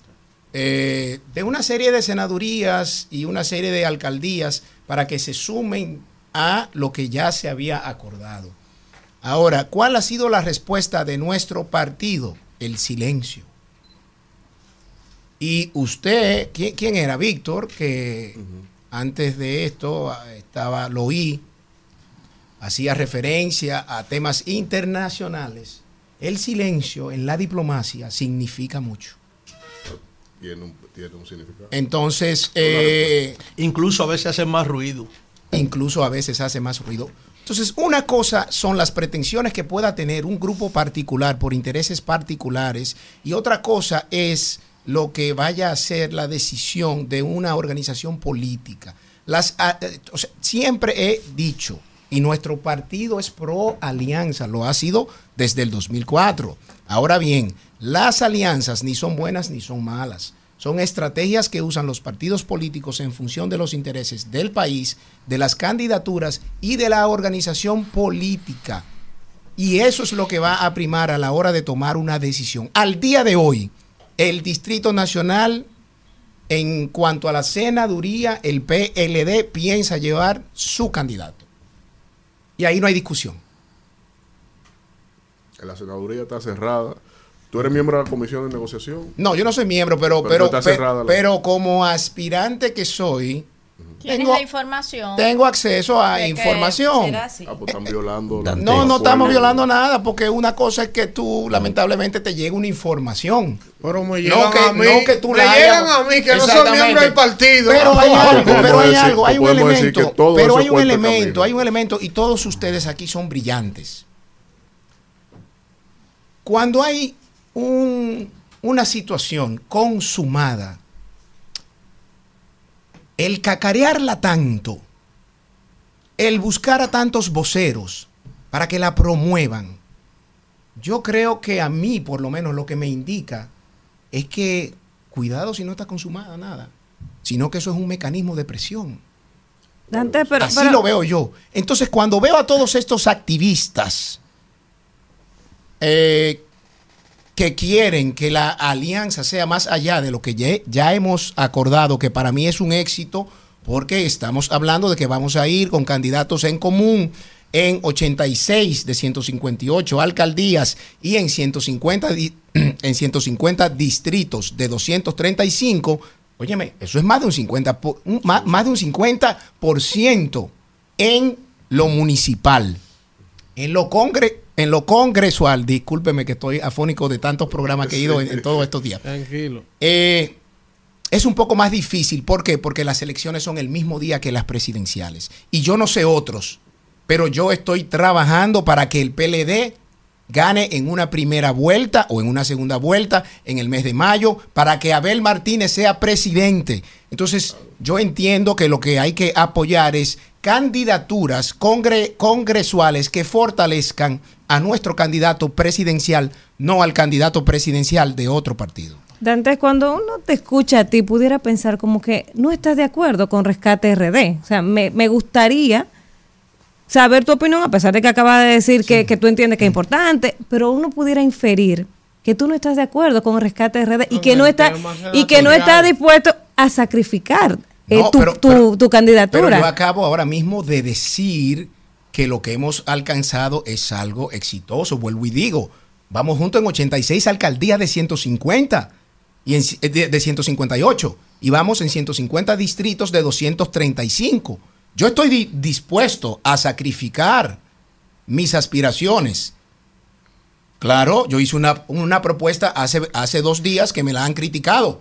Yo apoyo a un extra partido si ese partido apoya a mi candidato presidencial en una primera vuelta. Vamos arriba. Dantes, ahí mismo, en lo que tú eh, hablabas de la Pero soy de pro alianza. Ahora, pro alianza donde convenga al país a el candidato Entonces, presidencial. eso que dice Roberto Rosario de presidencial 20 nuestro, Abel Martínez y al PLD, no a otro Eso partido. que dice Roberto Rosario de 20 senadurías que se está negociando, ¿no eso, es cierto? No es, eso es una propuesta. No se está negociando nada. La fuerza del pueblo hizo una propuesta, entregó una propuesta. Eso no es negociar. Dante. Eso es entregar un documento. No, eso es parte de la negociación. Bueno, tampoco tergiverse el bueno, proceso. no, no, no, yo Y hablo- menos si tú no eres parte de la comisión. No, lo que, lo, que, lo que ocurre es que las palabras tienen significado. Negociar es sentarse en una mesa a discutir sobre una propuesta. Ahora, el que usted me mande una propuesta y yo haya, no haya respondido, eso no es negociar. Danilo Díaz dijo ahí sentado Ajá.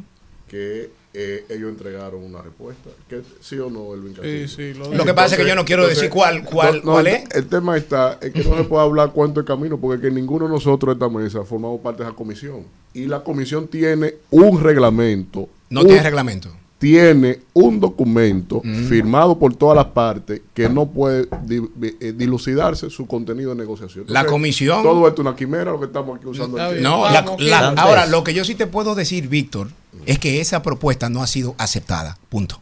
Dantes. No ha sido aceptada. Dantes. Vamos, Kimberly. Kimberly. Kimberly. Ahí mismo. No, yo no, porque yo no soy miembro de la comisión, eh, entonces eh, yo puedo, Ya, yo puedo ya, decir lo que yo... Es algo de los distritos. Tú hablabas antes sí. de que hay unos 150 distritos municipales que van aliados y Sí. unos eh, 86 86 alcaldías. Eh, ahí mismo decir que hay que ver la calidad electoral de esos distritos y de esos municipios. ¿Por qué el análisis? Porque hay 20 municipios que son los top 20 electorales de los municipios del país que tienen el 70% de la votación nacional. Y hay unos 30 distritos municipales que tienen el 80% de la votación nacional. Habría que ver la importancia electoral de esos distritos y de esos municipios Donde hay acuerdo. donde hay acuerdo. Claro. Por ejemplo, Santo Domingo Este, que es el municipio más grande del país, ahí todos los que han pasado No por aquí todavía. han dicho que no hay acuerdo. Tú acabas de decir del Distrito Nacional que en el tema de la senaduría no hay acuerdo y el Distrito Nacional es uno de los lugares más importantes que define un proceso electoral. En Santiago. En Santiago también estuvimos entrevistando ayer incluso un candidato a diputado del PLD de Santiago y él decía que el PLD lleva a su candidato y que allí no habrá acuerdo. Santo Domingo Oeste Santo- y Norte. Santo Domingo Oeste, por ejemplo, Santo Domingo Norte, que incluso la Fuerza del Pueblo tiene un alcalde actual que es el que se va a repostular y el PLD no lo va a apoyar. Entonces, esta alianza, que tú bien dicho que no es buena ni mala, que las alianzas no son buenas ni malas, ¿cómo podría tener un impacto real si en los territorios que tienen el verdadero peso electoral de cara a las próximas elecciones municipales y congresuales y presidenciales del próximo 2024 no va a ser un impacto real? Porque los territorios donde mayor impacto tiene, no, hay, no habrá alianza. O no hay todavía. No Exacto, hay. no hay todavía, puede ser que no haya todavía, puede, puede ser que en lo municipal se puedan sumar una que otra más. Ahora, hay un elemento que debes tomar en cuenta, hay un elemento que debes tomar en cuenta, y, es, absolutista, y es el siguiente, es el Ese siguiente. debate es No importa, no Porque importa. Lo que complica eso, excúsame, Ah, sí. Ese debate, yo Sí. entiendo a José. Lo que ha dificultado la vaina es que movieron las congresuales junto con la presidencial. Es que eso está en la constitución. si- si la votación, si la Eso elección hubiese sido alcalde, diputados y senadores juntos, no hubiera problema. Es que eso está en la constitución. Pero para, Eso para contestarte, pero para contestarte, eh, ciertamente, como tú dices, hay que ver eh, la, el impacto que tienen las demarcaciones en las que se ha llegado a acuerdos. Sin embargo, eh, y me haces la referencia del Gran Santo Domingo y me citas varios municipios, incluyendo Santo, Do- Santo Domingo Norte, donde el alcalde actual sería el que se repostularía. Eso no es una garantía de que pueda ganar. Miren lo que acaba de pasar en Santo Domingo Este con el, con el alcalde y en Santo Domingo Oeste con el alcalde actual. Entonces, el tú ser incumbente no es una garantía de triunfo. No, no, para entonces, nada, yo no entonces no eso. podemos hacer un análisis en función de que el candidato sea el incumbente, sino en función de las posibilidades reales de triunfo. Entonces, ¿qué ocurre en las grandes demarcaciones? ¿Por qué razón es difícil quizás llegar a acuerdos ahí? Porque cada quien entiende que sus candidatos tienen la posibilidad de ganar. Entonces, si los tres partidos que están sentados en esa mesa entienden que sus candidatos tienen posibilidades de ganar, va a ser difícil que lleguemos a un pero consenso. Ahí mismo, para- yo, alcalde, ahí mismo. Ah, El PRM se puede dar el lujo de no llevar alcaldes actuales según su nivel de popularidad, por eso lo sometió a convención y dijo, bueno, en esas plazas que son muy importantes, vamos a mandar eso a un proceso de convención democrático. Pero a ver, Pero ¿a ti te el- parece? a el- ti la te- fuerza del pueblo pudiera hacer lo mismo, el PLD puede hacer lo mismo. El PLD sí puede, yo no en la fuerza del pueblo, yo no hablo por el PLD. gobierno. Yo no hablo por el, eh, yo no hablo por se la puede fuerza del dar el pueblo. lujo de que un alcalde no, actual se quede fuera de la boleta. No ¿El es el mismo caso del PRM. porque Pero déjame PRM decirte algo, está pero déjame decirte algo, déjame, una- pero, pero déjame decirte algo. electoral. Hay unos distritos municipales nuestros donde quien ha ganado ha sido alguien que no es el incumbente nuestro. Cítame un caso, por ejemplo. Un caso te cito. Sí. Atodamas. El director de Atodamas, nuestro, no ganó la encuesta.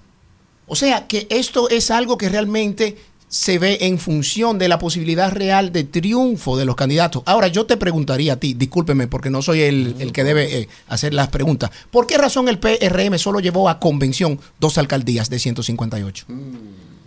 Porque, obviamente, en las otras. a Porque estratégicamente no conviene. Entonces no los me partidos... responderte. Ok, dime mi amor, discúlpame, per- perdóname. Claro, O- a ver. Los actores de esos territorios Mm. dijeron que solamente aceptaban una convención por el voto directo. Los demás del Pero- resto del país estuvieron de acuerdo con el método de encuesta, como Ah. hemos estado todos los Oh, candidatos. bueno. Y fueron ciento y pico de distritos municipales que No, pero yo hablo de las alcaldías. De- de Dos de 158. Los otros Creo que estuvieron de es una, muestra nada representativa, pero bien. Andrés. Sí. Tú Manuel. sabes que el maestro Héctor Acosta el Torito Ah, maestro musical, sí. grabó una bachatica legendaria. No, muchas. Mira, Muchas. Vamos al swing. uno quiere, ¿tú sabes para qué? Para que lo quieran. Sí. Dice así, ¿verdad? Dice el maestro, uno Así quiere para que lo quieran. Ahí anda queriendo al que no lo quiere a uno. Ok. Ahí se sentó nuestro hermano el lunes, Danilo Díaz, que yo no sabía que era juguero. ¿Qué era qué? Juguero, vende jugo. ¿Por qué? ¿Cómo así? Ahí, ahí vació, ahí vació una funda de hielo y me dio un jugo de tamarindo a mí de este tamaño con la pregunta que le hice. Digo, el hombre brega con jugo. Te voy a hacer esa misma pregunta a ti a ver. ahora. A ver cuál jugo. Yo no vendo jugo, ¿eh? ¿Eh? Está bien. Oye bien, desde que lo vi digo, me está, me está preparando un jugo, un jugo de tamarindo. Yo no vendo jugo, yo Oye bien. vendo fría, yo vendo romo, pero no vendo jugo. Yo he dicho aquí, yo he dicho aquí, Dantes, Sí. que esa alianza tiene que mandar señales, no solo de alianza, sino de solidaridad, Con D al final. con D al final. Ok. Y he dicho a la Fuerza del Pueblo públicamente, la Fuerza del Pueblo no puede presentar un candidato a alcalde en Santiago, porque eso boicotea la alianza. ¿Por qué? Porque la insignia de la candidatura de Abel Martínez es su gestión, su buena gestión en Santiago, que está ahí, no se puede olvidar. Y él ha presentado a un candidato, él mismo. Entonces, lo lógico es que su aliado natural o los aliados, porque está el PRD, le ayuden a retener su plaza, porque esa es la fuente de su candidatura, ¿sí o no? San Juan. Ahora, si el si la Fuerza del Pueblo le presenta un candidato, le está dividiendo los votos para que maten a Víctor Fadul. Evidentemente que lo van a matar si eso pasa. Entonces, nuestro hermano Delvi dice que cuando junio, cuando junio, cuando mayo junea, junio, Junio mayea, mayea, dice él. Que todo lo que va bien, ¿verdad? El serrucho. Te pregunto yo a ti, ¿tú estás de acuerdo con esta locura que salió Abel Martínez en San Juan de la Maguana de presentar un candidato en contra del hijo de Leonel ahí en San, en Juan de la Maguana? Espérate, para que le pongamos la cherry ¿Eh? a la pregunta de Manuel. No solo presentó un candidato ahí. Le mató la sino, a hablando llanamente, como hablamos en este programa. Danilo Yomaira Gonzalo, el Estado no pudo ganar a No, no, Félix. no, no, no. Le van a ganar ahora. Agrégale, oposición. O sea, Dantes. ¿Qué agrega eso? Agrégale Dantes que no solo fue Danilo, Yomaira y el Estado, no, ustedes se aliaron con la otra parte de la isla y a todito le ganó juntos. Con todo y eso. ¿De qué suma o sea, eso? ustedes le van a presentar al hijo de Leonel ahí para boicotear la alianza. Dime si eso es correcto. Mira, yo no te voy a decir si es correcto o si no es correcto. Lo que yo te voy a decir es mi, mi parecer. Mi parecer. En política hay que ver más allá de la curva. Las elecciones son coyunturales. Las aspiraciones de una persona son coyunturales. Entonces yo entiendo que, como dije, las alianzas son estrategias que los partidos utilizan tomando en cuenta tres cosas. El interés del país, de las candidaturas y de la organización política. Nosotros no podemos pactar acuerdos en lugares donde afecte al partido como organización política. ¿Por qué? Porque los tres estamos por la lucha del poder, cada uno con estrategia distinta. En el mes de mayo todos queremos ganar o en primera vuelta o en segunda vuelta. En la medida en que se llegase a un acuerdo que fortalezca al candidato presidencial de otro partido, nos estamos nosotros haciendo daño. Entonces nadie, nadie eh, agarra cuchillo ni lo afila para su propia garganta. Por ahí es que yo lo veo. Yo creo que tiene que ver algo más Se con odió esa eso. alianza. Y que hay- y No, que yo no creo que se jodió. hay que- Porque cuando Sí, vamos, sí, sí, pero, pero, pero por Dios, a ver, 86 más 150 son cuántos? 236. Vamos en 236 Tú sabes, demarcaciones. tú sabes, Alianza no tiene que 236 ser demarcaciones. no tiene que ser Por ejemplo, no por tiene- ejemplo. Santo Domingo Este. Nosotros entendemos que ganamos con Luis Alberto Tejada. Con Luis Alberto Tejeda. La fuerza del pueblo entiende que gana con quien lleva de candidato. Ahí no vamos a llegar a un acuerdo. Los dos perdieron, no sé. Bueno, yo no, A Dios le ganan los dos separados, sin problema. eh, yo no sabía que tú eh, leías la bola de cristal. Te Bueno, no he fallado ninguno de los pronósticos que he Bueno, pues te pediré cuando acabemos que No me he fallado ningún pronóstico yo todavía. No, yo no juego, pero que Vamos me a den esperar, cinco ahí. A ver si me hago millonario. No, no, no he fallado un solo pronóstico. Vamos, vamos, Bien. miren. pero- eh, entonces, Pero es por eso, Manuel. Hay un tema, hay un tema. El PLD, el PLD tiene que ganar en primero o en segundo lugar. El PLD no va a atajar para que otro enlace. Nosotros, No, no, claro. nosotros vamos aliados donde hemos reconocido, tú eres más fuerte que yo, yo te apoyo. Yo soy más fuerte que tú, tú me apoyas. Yo creo que eso es algo lógico. ahora José, Sí. yo finalmente sobre este debate. ¿Cómo que finalmente? Que, Ya. que más, de- que más Sí, que una Ah, no, entrevista. sobre este debate. ok. Más que una entrevista, es un Sí. conversatorio sumamente interesante. Yo te voy a dar una opinión muy particular que tengo sobre el proceso. Por ejemplo, el PLD, una gran maquinaria electoral, con lo bueno y con lo malo. Todo lo que ha hecho. Los aportes y los cuestionamientos que se pudieran hacer en la, en la trayectoria del PLD. Yo sé que es duro para ustedes. Decir, pero ven acá. Todos los fondos Juan Bo. Duramos 16 años en el poder. Hicimos todas las grandes cosas que se han hecho aquí. ¿Cómo que ahora yo voy a deponer para apoyar un partido que está en formación. Eso es duro de entenderlo, de asimilarlo. Ahora, hay una realidad, José, fáctica. Ustedes tienen tres años que acaban de salir del poder de una manera complicada.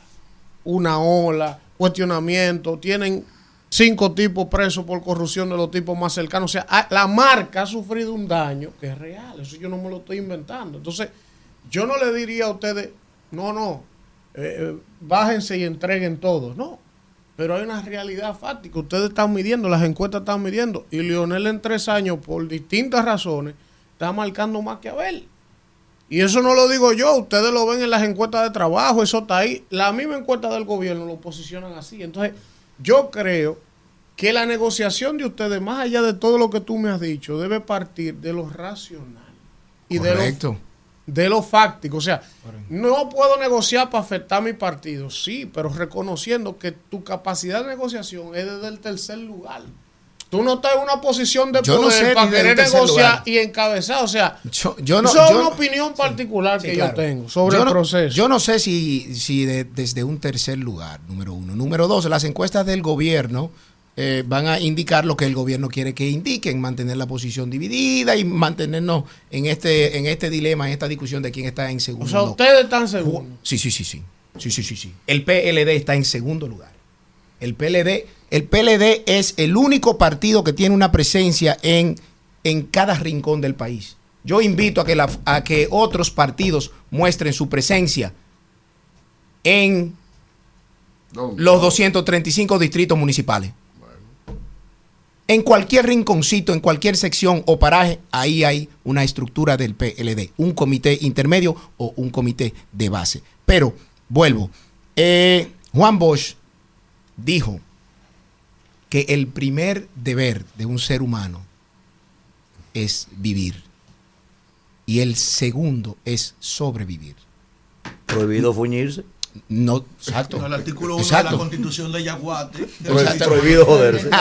Prohibido joderse. Entonces, Pero- entonces, para acabar, calcula, la- a- lo que hemos logrado ha sido bueno.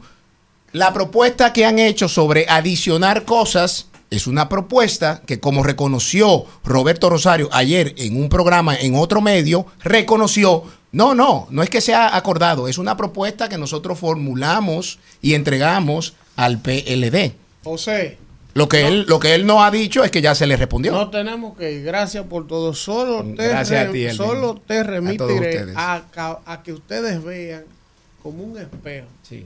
lo que acaba de pasar en la primaria del PRM en Santo Domingo Norte. Elías Baez En Santo y Domingo Andújar- Norte, perdón. Oeste, oeste. Ah, oeste, oeste, perdón. Elías Baez y Si Andújar juntos mataban a Francisco Peña. Llegó un oportunista y lo hizo divididos. no, no, voy solo, voy solo. Se le coló el tipo.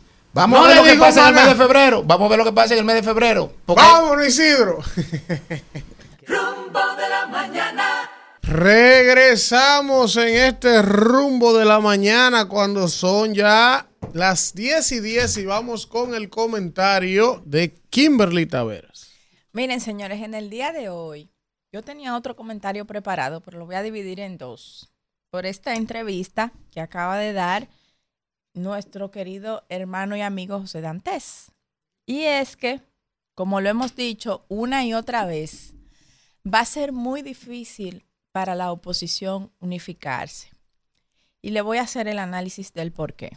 Primero, ya de por sí es difícil ganarle al gobierno que encabeza Luis Abinader, que el domingo ha sido confirmado, no por el dedo, sino por las bases del PRM y por el 30%, 30-35% de su padrón electoral, que es de 3 millones de dominicanos y dominicanas.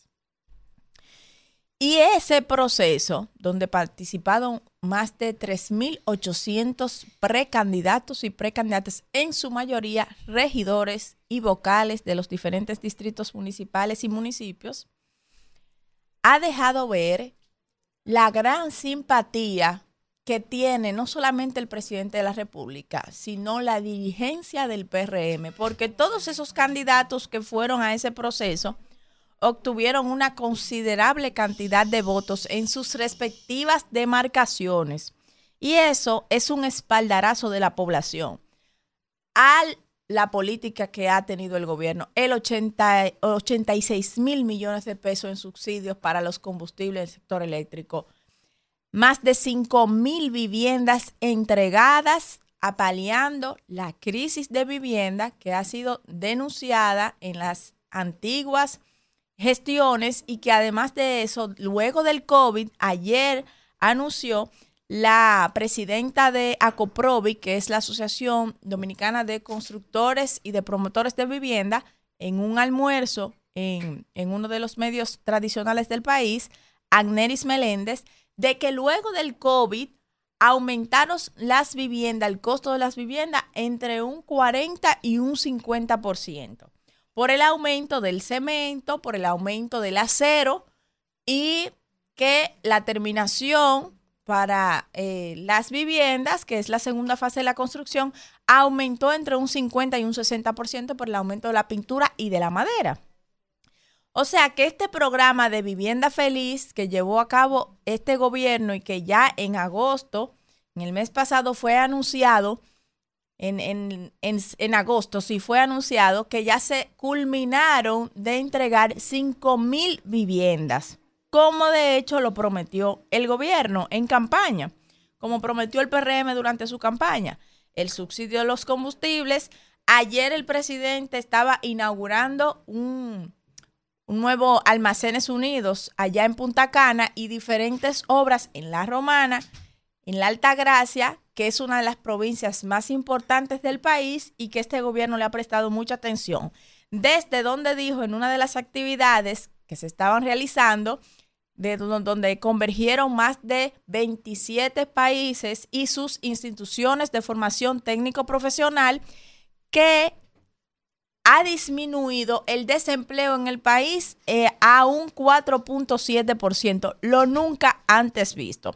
Y hablaba del fomento de la zona franca, pero también hablaba de el avance en la formación técnico profesional que incluso el director de Infotep vino a este espacio y lo dijo desde aquí, que se encontraron siete centros cuando el PRM llegó al gobierno y que hoy en día, en esa excelente gestión que se ha hecho y en la unidad monolítica que existe entre las diferentes instituciones responsables de llevar a cabo la, la formación de técnicos profesionales, que existen ya 38 centros de Infotec, entre otras instituciones. Y en esa reunión, donde convergieron esos 27 países y, y sus formadores, el presidente anunció que el desempleo en el país ha disminuido en un 4.7%. Pero también podemos observar que el aumento salarial ha sido de un 43% el mayor aumento en la historia de este país, pero que si le disminuimos la inflación ha sido de un 21%. Si nos vamos a los números reales, el aumento ha sido de un 21%, lo que ha podido generar que el dominicano de frente a esta crisis y a estos niveles inflacionarios que de hecho han estado más controlados en el país que en otros países de la región, pues pueda tener poder adquisitivo y enfrentar mejor la crisis. Pero si analizamos también en la parte social, el doble de beneficiarios de la tarjeta Supérate con casi el doble del monto de la aportación.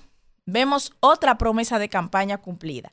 Pero si vemos el anuncio que hizo el ministro de Obras Públicas desde este espacio, donde en este país existían infraestructuras con 70 años, 80 años de constructura y con muy escaso mantenimiento. Y a eso le agregamos que más de 5 mil o 4 mil millones de pesos serán utilizados a través de la Liga Nacional Dominicana para que los diferentes ayuntamientos y distritos municipales del país sigan asfaltando sus calles.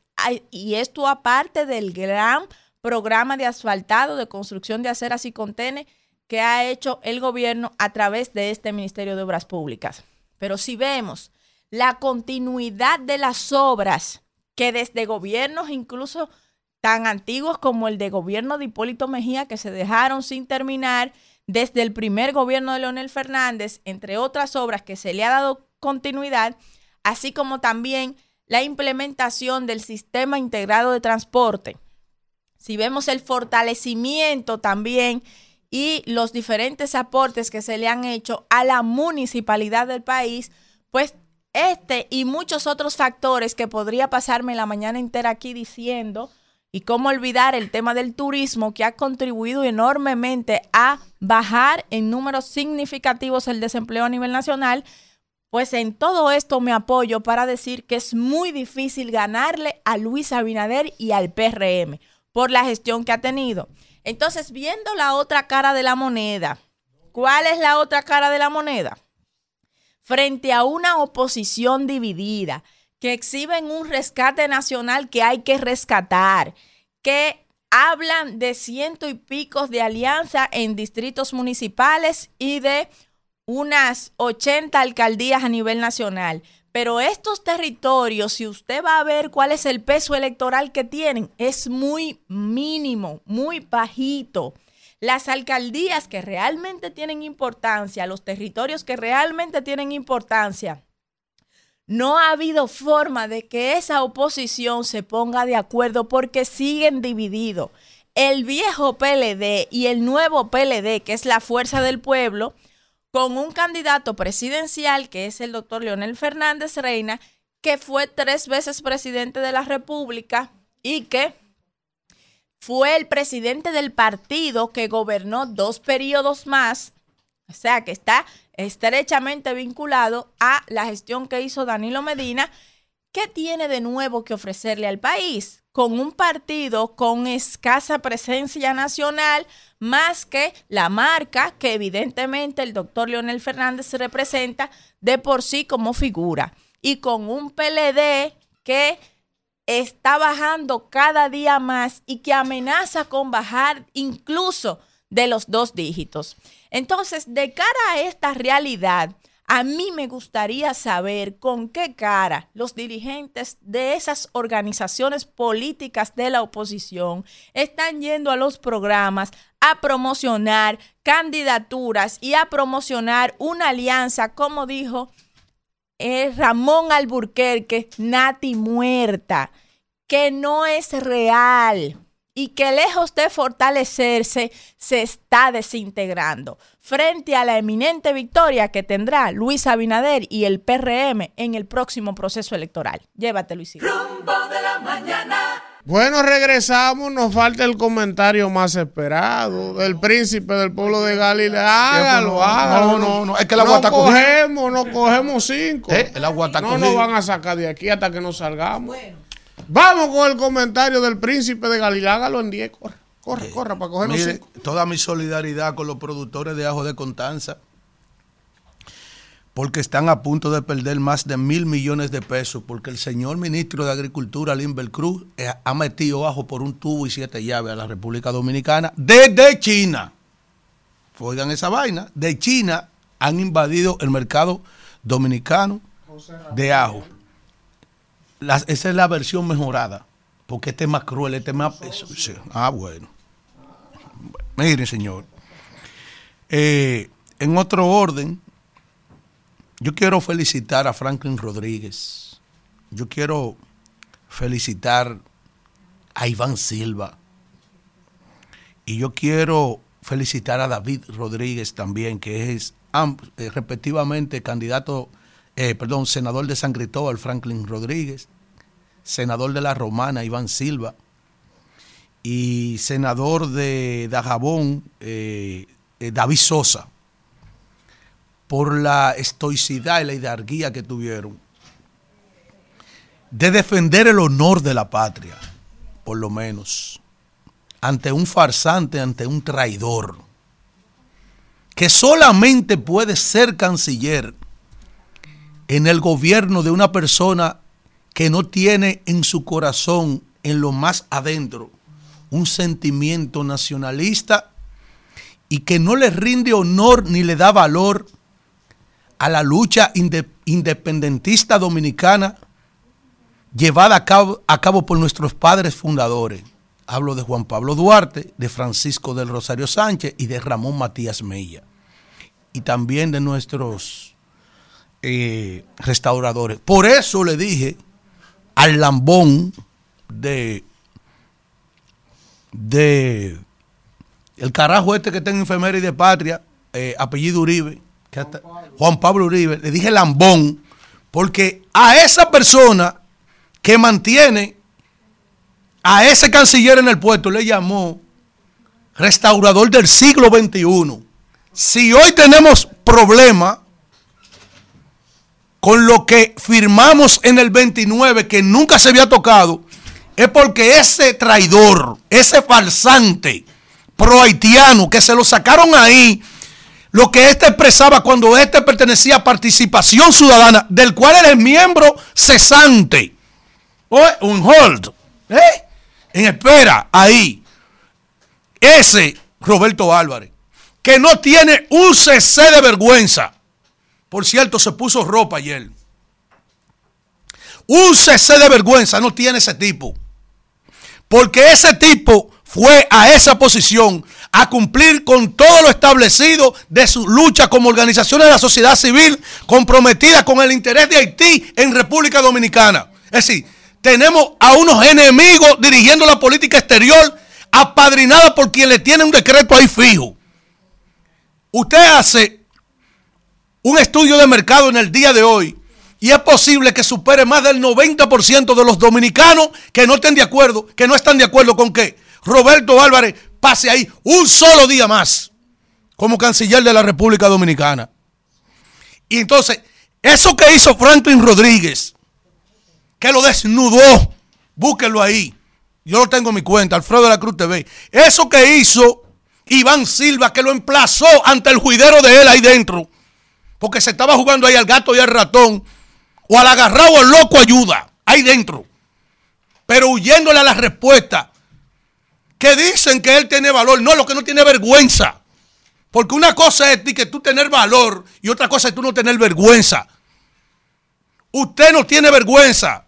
Valor usted no tiene para defender la patria de Duarte Sánchez y Mella, que le permite de manera disfrazada este presidente de la República, que tiene un grupo de pro haitianos en su organización política y en su gobierno también. Como el caso de ese ministro que está ahí, que se lo pusieron ayer en el Senado, cuando nos dijo racista a nosotros, ese Pabelisa Contreras. Y el otro que está ahí en el, Instituto de Migración, Wilfredo Lozano. Y ese canciller. Entonces, así cualquiera tiene de que valentía. No, usted lo que un sinvergüenza. Solo un sinvergüenza puede ir ahí y correr haciendo lo que estaba haciendo ahí. Por último, el presidente de la República, Kelvin, te envié ahí algo. El presidente de la República dijo ayer que estábamos ante la tasa de desempleo más baja de los últimos años. Ustedes saben eso que está ahí, ese cuadro que está ahí, profesor, míralo ahí. Ese cuadro es del Banco Central. ¿Y tú sabes lo que dice el Banco Central? Que en este último año, en el año 2022, y en comparación con el 23 mismo, estamos ante la tasa más alta que ha registrado en los últimos años el desempleo, 5.6. Esos datos son del, del Banco Central. Presidente, está bueno de dos cosas. O que sus asesores les pasen datos extraviados o que usted siga hablando mentira. República Dominicana está atravesando en este momento, según ese dato del Banco Central, colócamelo de ahí otra vez, su índice, su tasa de desempleo más alta en los últimos meses. Ponme el cuadro ampliado ahora para que la gente vea ahí, mírenlo ahí, trimestre por trimestre, mírenlo ahí, cómo ha ido subiendo el desempleo y que en este momento se sitúa, entonces pon ahora la gráfica corta, Kelvin, en 5.6. O le están mintiendo, presidente, a usted, o usted se está haciendo el loco. Vámonos.